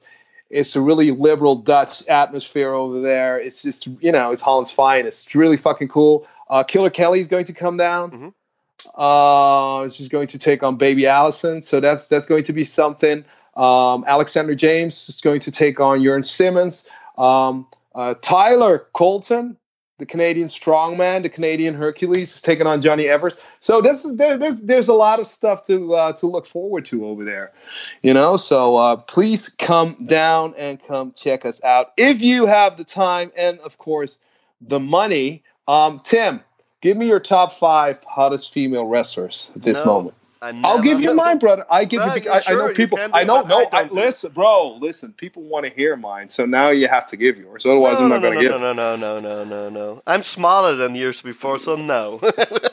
What? What? What did you say? What? I'm smaller than, than years before, so no. You're trapped. No, I'm not trying to trick you. I mean, I don't care to. I, I don't care to tell that. I mean, I have no shame. I'm a 30 year old guy that works. 39 year old guy that that wrestles in his underwear. You know, bounces up and down with his dick. You know, that's basic. I have no fucking shame, so I can tell that. But bro, you set me up this week, so you owe it to me. No. but I have Oh a God. question, Rico. But Yeah, of have- course, bro. I have a question. Um, is it a typical wrestling crowd? So they are into indie wrestling or things like that uh, at the shows? You, you. I think I think a lot of people just I, I think you have some uh, smarter fans, but it's also a lot of Mark fans. So um, a lot of normal fans as well. Not What, typical. what do you think? indie. Is, it- is, it- is it easier to work for an audience like Mark fans, or is it better to work for like smart Mark fans?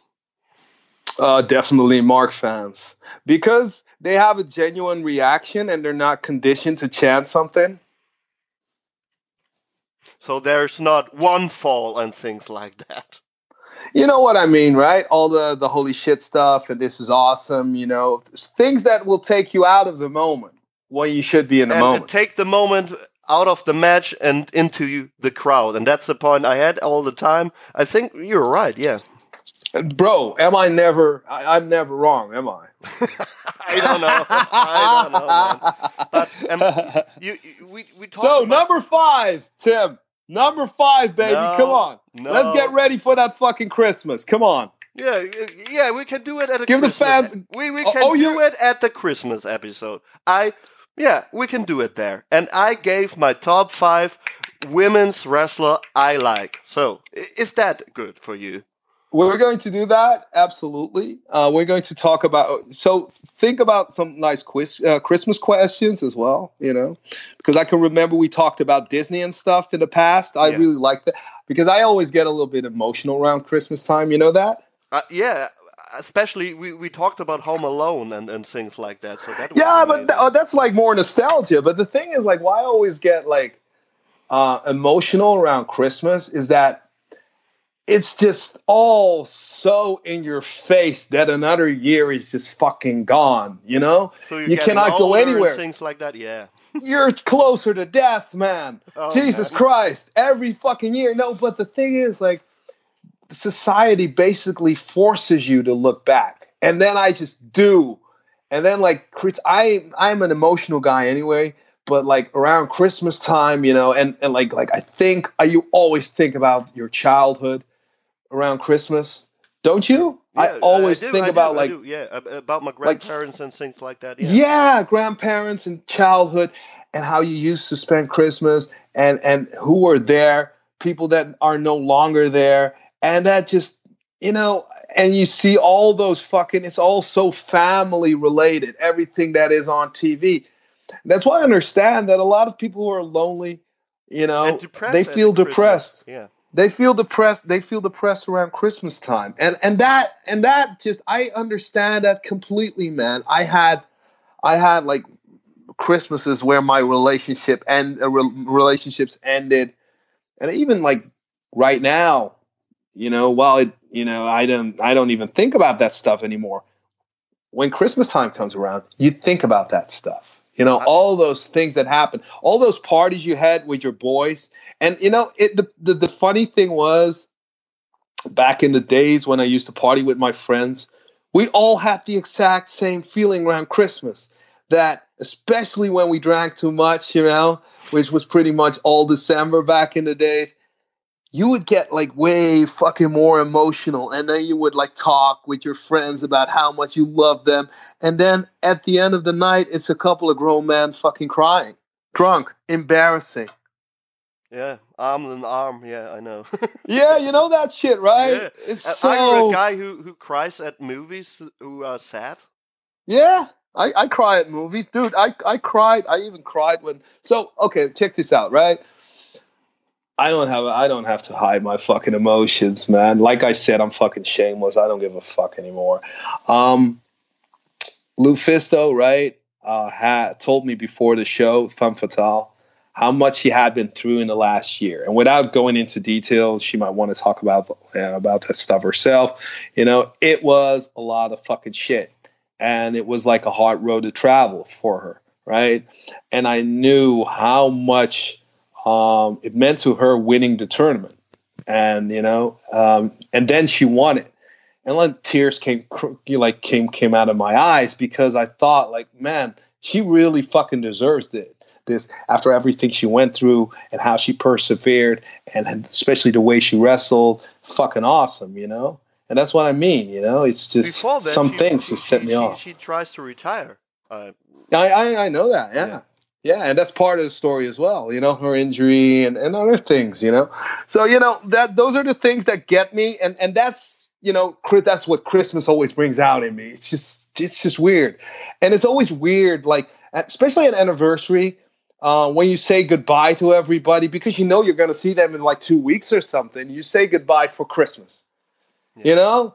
And that is always so and I know like society has constructed it this way, but I can't escape it. But I'm really high, and that's why I'm telling you guys this. Dude, I was forgetting we were taking a fucking we we were taping a fucking podcast here, man. are, you, are you a typical Christmas guy, like Christmas tree and things like that, mistletoe? Well, I, I skipped I skipped a couple of years because let's be honest, it's pretty corny, right? It's pretty cheesy. Um, but then I thought, you know, I want that atmosphere in my house anyway. So I sometimes just go and sit and cry under the fucking Christmas tree. Holy shit, Rico! Holy shit! Yeah, bro, I am fucking out there, man. It's probably the drugs. the, the, the problem I think is a lot of men are like you and I, but nobody speaks about it Why is that? because everybody needs to be hard and, and like like man and like really hard guys. I think, and and that everybody expecting mans are need to be hard. I think. Well, in some instances, they do need to be hard. Oh my goodness, Rico! All the fucking time you get me, man. no, you're set. I said hard, You're- yes. You're setting yourself up, brother. Yeah. Um, I think it's kind of an old fashioned thing. I think it was worse like a couple of generations before us. I think it was worse. Um, I think it's also all about the environment you grew up in and certain cultures. Some cultures are very hard. Some like I'm from Friesland, you know. Um, people here are fucking Vikings, you know. They are just hard. They do not talk about their emotions. Um, but there's the Caribbean side in me that is like all emotion. You know, I'm a very emotion driven person. I've always been like that, you know, and that, that I think that just radiates off of me. I think a lot of men are. Yeah, I think so too. I think so too, man. I think you know. You know. Let, let me tell you this, right? It is very hard. Like to my friends I've got over here on the countryside in uh, in Friesland, right? My friends from from where I uh, grew up with, from the city, and um, I'm so sorry, bro. I need to get everything fine, man. Wait, hold is on. The listeners know you, so that's okay. Wait, hold think. Wait, wait, wait, wait. Hold up.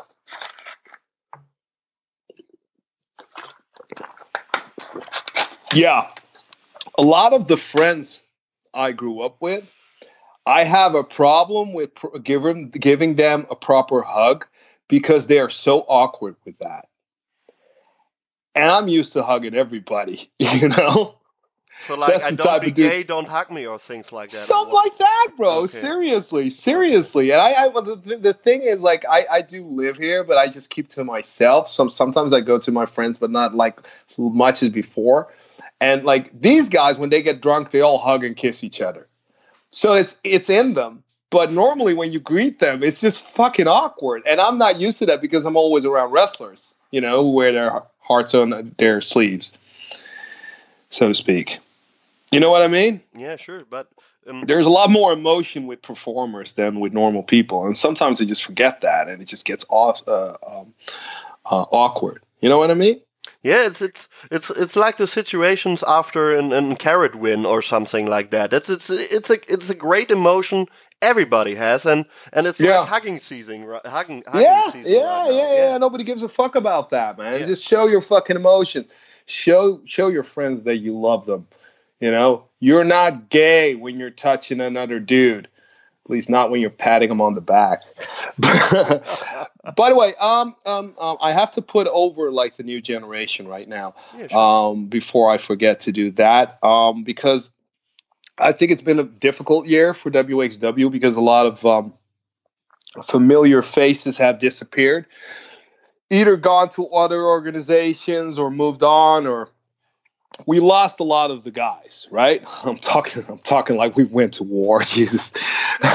and they every everybody is dead, right? Everybody is still alive, but we lost a lot of people in our locker room.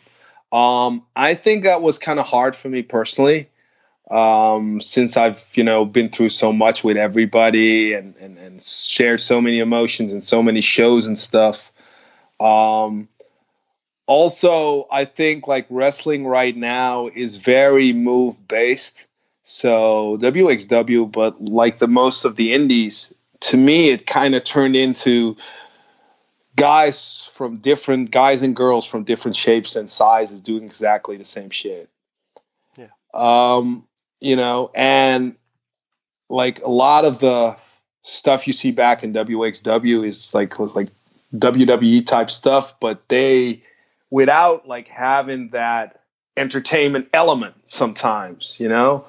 Like the crown was never really like fully utilized um, while the Viking Raiders were, you know, and like what the most successful gimmick in this time period, probably in the world, is the Fiend, which is basically Bray Wyatt, Bray Wyatt with another mask on. You know what I mean? And Yeah. and that's over, and that's some of the stuff that I just missed, like on the Indies, you know, and that's what's kind of the stuff that I, you know, I was just getting bored with.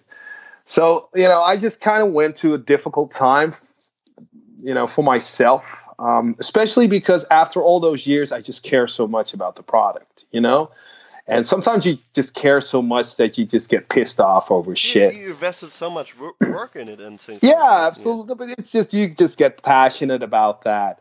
Um so um um after Tag League, I felt a lot fucking better. Um because I think it was just happenstance that um a lot of things got canceled. A lot of a, a couple of people got injured. Um and what was left was a, a whole new roster for WXW. And they really came through you know uh, i'm talking about uh, of course guys like the the, the the the pretty bastards you know who are really fucking entertaining you know uh, who have like i think a really bright future in front of them. And still they're still relatively new.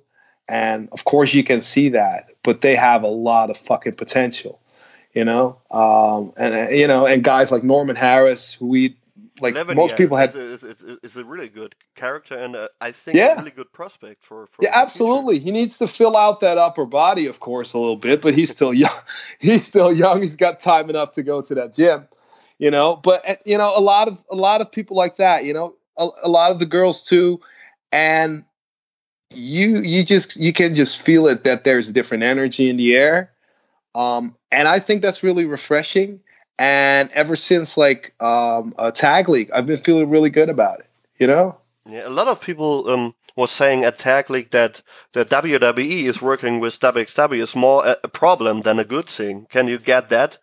Um, Um, could you could you be more specific what you mean Yeah, by that? because um, they uh, Walter wasn't there, Ilya wasn't there all the time, and things like that. So, um, or right now there's um, a taping at uh, Carrot Weekend again. Uh, from NXT UK in the UK, so some people would say, yeah, um, WWE are, yeah, killing WXW. Can you understand that? That people saying something like that? Yeah, well, of course, because WWE is the establishment. That's the evil empire, you know, and fans always fans always end up blaming WWE for for for everything, you know. And I think as long as there's like one major company, which let's be honest, there is right now one major company, um, that will always be the case. People will always view it as a threat. Um, do I personally see it as a threat? I'm sorry. I have mixed feelings about it. Um, I, I, I, really think it's good exposure for WXW, and I really think they can be, benefit a lot from working together with WWE. Personally, um, the thought of working for a big company creeps me out. You know, because I'm, you know, I'm, I'm independent myself. I don't have a boss, and it's very hard for me to conform to certain things. Um, you know, I don't want to have too much to do with them personally. Okay. You know, so I'm not like what WXW.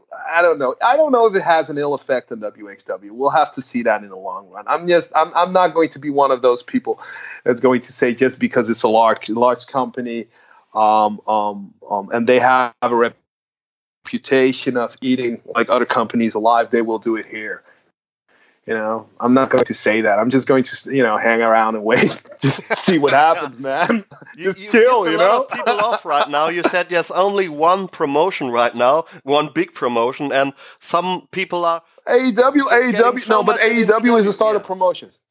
No, but no, but no, but let, let's be honest. I mean, WWE is a worldwide brand right now, and they're dominating the airways, and they're dominating, you know, the entire landscape.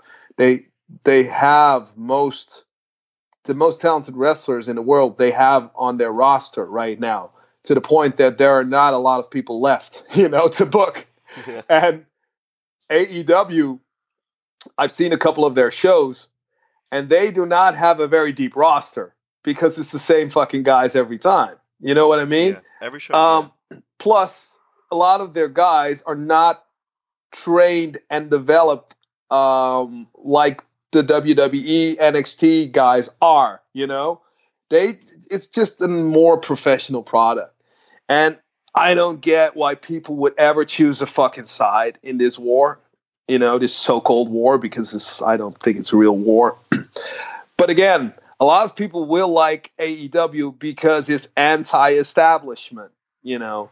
But let's be honest, guys. Do not be a fucking sheep. Do not fucking choose a side and stick with a group. Just watch all of that shit and be happy that we're getting that much wrestling right now. If you if you love the the the, the sport, the game, the form of entertainment, you should be just happy with the times and stop bitching about everything, you know? Just don't make your own life so fucking difficult.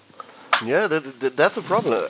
So so many people are yeah WWE is so bad and, and really shitty, and every time, every Monday, every pay per view, they watching it again. I don't get that shit. Yeah. I don't get it.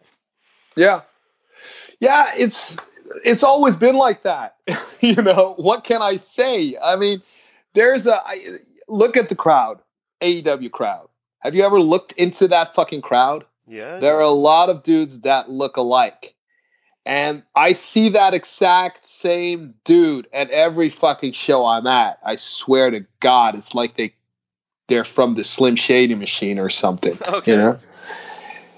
But they do not look like Sh- Slim Shady. They look like a bowling, like mid 30s fat guy, out of shape, fucking fat guy with a triple XL fucking t shirt on you know and i see a lot of that in the aew crowd. And what what what does that tell me that aew caters to those guys?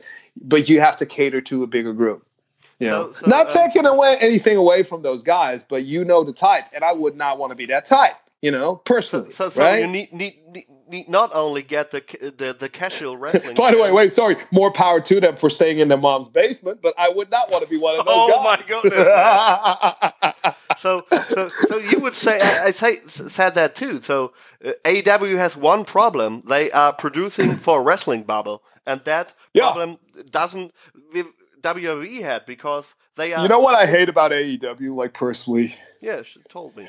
Once that fucking bell rings, they start running and doing shit. Sure. They just start running and doing shit, and like the the inner circle. Like, listen, It's indie wrestling. It's fucking indie wrestling. listen. Phoenix Phoenix is my buddy. The guys from LAX are my buddies. I wish them all the best. Right? Yeah. I like the inner circle stuff, but that's that's just kind of it, right? I mean, I don't want to fucking look at Joey Janela. That was just that was another like low light of my year personally. You know that match between him. match uh, about Bobby and and George Janela. Yeah, I wasn't. I wasn't happy with doing that. I wasn't comfortable with that, you know. And I told everybody that was involved. You know, it wasn't doing anybody any favors. You know what I mean? And Yeah, it was at I- I- I superstars, and it, you know, uh, people come so many wrestling fans from AW are yeah, but Janela can be a wrestler too. Yeah, he can. Be. Yeah, listen, listen. Yeah. They are entitled to think that. I don't have a problem with them thinking that. I don't have a problem with with them loving and liking the product. Absolutely not. And I'm not saying that I dislike the product. It's just that when the bell rings, they just start doing shit. You know, and I just want to be entertained. And the inner circle stuff with Jericho is fucking amazing. You know, I'm really entertained by that. But I just want to be entertained on different levels. And this is just like really one dimensional. And that's what I do not like about it. Do I love the fact that there is a different promotion where my friends can go if they do not choose to go for the WWE? Yes, fuck yeah. Fuck yeah. I love the NWA uh, uh, uh, uh, revival. You know, I love that shit. You know? So Jim Cornette, Rico. Yeah, Holy so crap. yeah. Well, so what? I- I'll give you. I don't know. I've I've been spent all morning discussing this with David Starr, so I kind of lost. I have kind of a sour taste in my mouth over the entire oh thing oh my right now. You know, you know, it's it's it's you know, what, people. what's your problem about that? No, well, first of all, my problem with people that do not listen is that it doesn't matter what it, it doesn't matter what you say to them, they will never see your point of view, right? They just want to see their own because they're used to like living in an echo chamber and going to echo chambers to hear their own thoughts being fucking uh uh uh uh, uh echoed. Why, but why are you starting conversations if you are like that? I was in a group chat. I don't want to get into that. It's just like some people are just a little bit too radical for my taste. And I always like to keep things in the middle. Plus, I do not claim to know it all, especially not in this case. But what I, what I am saying is that I am a person that loves to speak his mind, that loves to make outrageous, crazy jokes. Some of my jokes might appear racist. I joke about black people, but I also joke about white people. I also joke about Arabs, Persians, whatever. The reason I do that, the reason I do that is because I consider all of those people my friends because I consider the concept of racism something so fucking retarded that everything that sounds remotely racist is just so outrageous to me that it is funny. Do you know what I mean? Yeah. Plus, I think if we can all engage in each other's forms of humor, all cultures, making jokes about each other, not just about your own race, that will bring us a lot closer together. I think Humor, humor will make everything lighter. Okay. Having said that, there are certain limits. I understand that you shouldn't offend certain people. Uh, you shouldn't offend people. I think, right? You should Yeah, watch sure. out for that. However, where is the when when it comes to humor, humor in general, I do not think it should be censored too much. Where's the Now- line? Where's the line? Where's the line? Well, Yeah. this was not at a comedy show. So if you go to a comedy show, what I hate nowadays is that people walk out on a comedy show or uh, speak really negative about it or accuse people falsely of racism, use racism, uh, uh, gender, uh, uh, whether it comes to gender or sex or sexual uh, uh, uh, identity. You know, all of that stuff, you shouldn't use racism as a weapon, you know, to accuse people you're racist. Um, but this was not a comedy show, right? This is a wrestling event. I think it was was it I think it wasn't really wise of him to say that. I don't think there was any malevolent intent behind it. I think it was just a cheesy, corny, pardon the pun, uh, joke. You know, Yeah, but it's not racist. It wasn't really racist. Is it racist because people associate fried chicken with a black person? Or is it racist because it was about a poor country where black people live? Maybe we should be a little bit less weird about things, you know? Because, for instance, when I say Trevor Murdoch is one son of a bit tough son of a bitch, he once traveled from the south to the north of India without getting diarrhea. Is that racist or is that a joke? I don't know. I I I can don't get the lines today. That's that's my point. I I don't get what can you say and what can you not say right now. And Well, clearly there's an outrage culture out there on Twitter and on social media, and I just feel that a lot of people are watching watching other people and waiting for them to slip up so they can it's, take it's the like moral the high Hines ground. thing, the Nick Hines thing at at WXW. hmm Well, I f- know for a fact that Nick Hine is not a racist. So, you know, I think like a lot of people are looking for the moral high, high ground so they can feel better about themselves and feel themselves as a good person. Um, and it's usually people that, you know, privileged people that stick up for races that, you know, can fend for themselves. I don't know, man. I just have problems calling people a racist. You know, I just have really big problems with that because of, of the way uh, because of the way I am, because of the way I live. You know, I don't even fucking acknowledge racism. When people are racist, because I live in a, I grew up in a rural area of the country, you know, just a fucking countryside where a lot of people are not, were not, especially growing up in the 80s. Yes, I am that fucking old. Um, a lot of people were not used to seeing black people. Yeah. Um, so a lot of you know you you you you were you know it was was possible to hear a racist slur, uh, one or two racist slurs on a night out in like one of the clubs at the countryside, which you have a lot of. You know, um, do I consider that racist per se? Is a people is is a person then you know it's a racist slur, but are those people racist? you know what you should look at is their environment and their background and then think okay they've been raised with predominant, uh, predominantly white environment you know they've been raised with white people all around them and certain customs certain traditions that are really fucking old in this country. And they are used to that. And they are wired that way. And they are programmed that way. And then then all of a sudden foreigners come in with their different way of speaking, the different way of smelling, different food, other clothes, a religion that is, you know, really intimidating. It will not surprise me in the least that there will be some kind of racist reaction to that. But is that true racism or is that xenophobia where people are just afraid of the unknown and just do not know any any better and need to be shown the fucking way and need to be shown that their times are just fucking changing, you know? It's really easy to label somebody as a racist, but just look at that person and look at where he comes from and ask yourself, could this person have known any better? I don't know. In in the, the thing like uh, yeah, Jim Cornette says. I think he, he said it uh, 1969 in the Backland ma- uh, match at WWE, and nobody cares. That's the point. Yeah, well, that's a sign of the times, right? People love it. People like he's very cl- critical and he's very colorful in his verbiage. Um, so people are going to watch him for him to slip up. So that's why it was just stupid of Cornette. You know, Cordy should have known better. Let's be honest. You know, he's people are just waiting for him to slip up. You know, I love his show. By the way, he just speaks like to. he sh- can Maybe he does. like Maybe that? he just he's just addicted to the drama, like a lot of per- people in this um, in this business. You know. and, and, and it gave him attention. It's it's it's Yeah, and it makes him fucking rich, man. He's doing better than the most than most people, you know. So, you know, he's just a smart worker. He has a lot of money. He don't need work in wrestling right Well, now. he always had a lot of money because his parents were rich. Dude, I don't know. I don't know about him personally, but this is just all. I we we went uh, we went uh, on about this way too long already. You know, I just sure.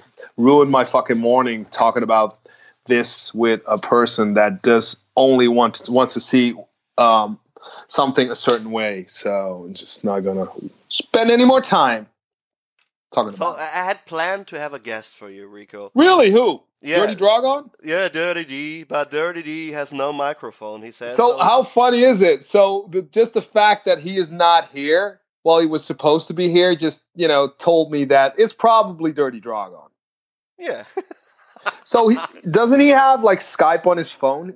Why doesn't he have a Uh, microphone? He asked if we can propose this sh- shit, so I said yes, we could, and yeah, it, it, so he wanted to surprise me, right? yeah, Well, that's awful sweet of the guy, right? That's nice.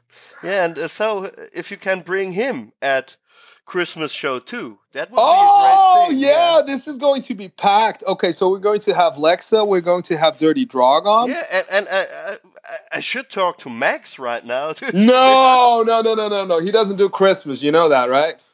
Hanukkah podcast we can do. Yeah, yeah, yeah. Let's let's do that next year, okay? If you do Okay, not we can mind. do that. So yeah, no, but that will be that will be fun, man. That will be fucking fun. So at, at the Christmas show, we have our top five list of the women we like in wrestling. Yeah, yeah. We're Yeah. going to ask. Uh, we're going to ask Dragon as well. You know, we're just going to create. We're and just going to. too. Oh yeah, she will give you her top five. She doesn't have any problems with expressing that. Believe me. Yeah. And, Yeah, And uh, crazy, crazy. It's, we're we're a lot of there's a lot of crazy people together right now, right? Yeah. In the wrestling world, Jesus Christ, Right man. now, look it, at it- some some would say it's a good time, and some would say it's a bad time. And I- I think every fucking time there is wrestling on is a good time. Yes, but no, but I mean, like in the wrestling world in general, man. I just love all the fucking characters backstage. I just love that. You know, it's like the girls in wrestling are so different than girls in real life because it's they're entertainers too, and it's just a special breed to be a wrestler and to just like have somebody like voluntarily drop you on your fucking head. You know, so that's just I just love all those characters that are like around right now, uh, both male and female. We have a lot of fucking fun right now, and I think that goes for like most places in Europe right now. You know, the U.S. I don't really fuck with, uh, but we're we're all having a lot of fun. You know, and there's like so many cool people around. You know, so I'm really I'm really enjoying my time here again.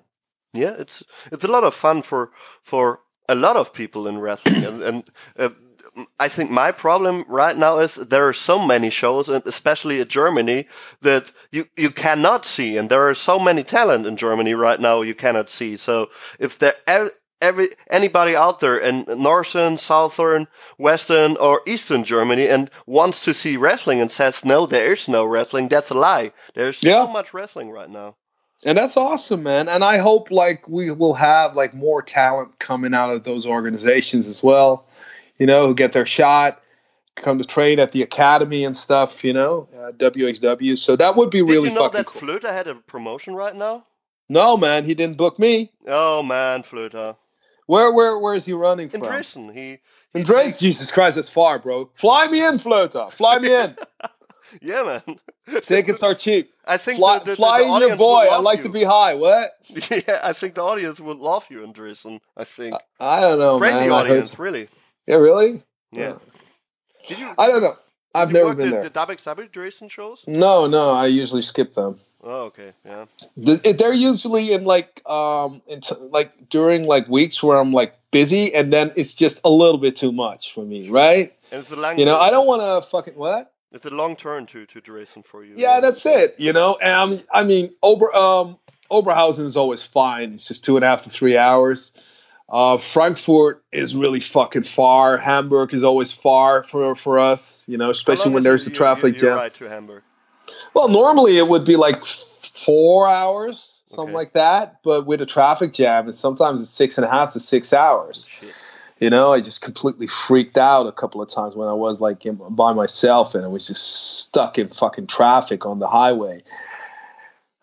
Bored out of my fucking mind, you know? Ugh, So wow. Rico, thanks a lot for for being on our little podcast. Um, we we hear us, I think, in two to three weeks with Dirty Dragon, Lexa, and everybody we want to bring. Yeah, okay, but you ha- you need you need to have a little disclaimer. If everybody's microphone works and if everybody wants to cooperate. okay. You really fucked me, man, with fucking tagging those names, bro. I don't do. You did that on purpose. So okay, now there. The, the problem is, you know, Never, you know no. The thing is, like, you know, you know that like Lex is listening to this right now because you tagged her. You know, so, bro, what the fuck? What the fuck? Now I have to bring my fucking A game. You know, I have to You be on point all the time fucking time. fucking A game, man. Thank you very much, man. I I uh, I appreciate the the compliment, brother. We, we we see us in Hamburg, so Yeah, bro. who wants to see Rico Bushido live, you can go at the balcon in Hamburg, and yeah, he do Rico Bushido things all the Yes, I do Rico Bushido things, and you can also come to uh, Rotterdam.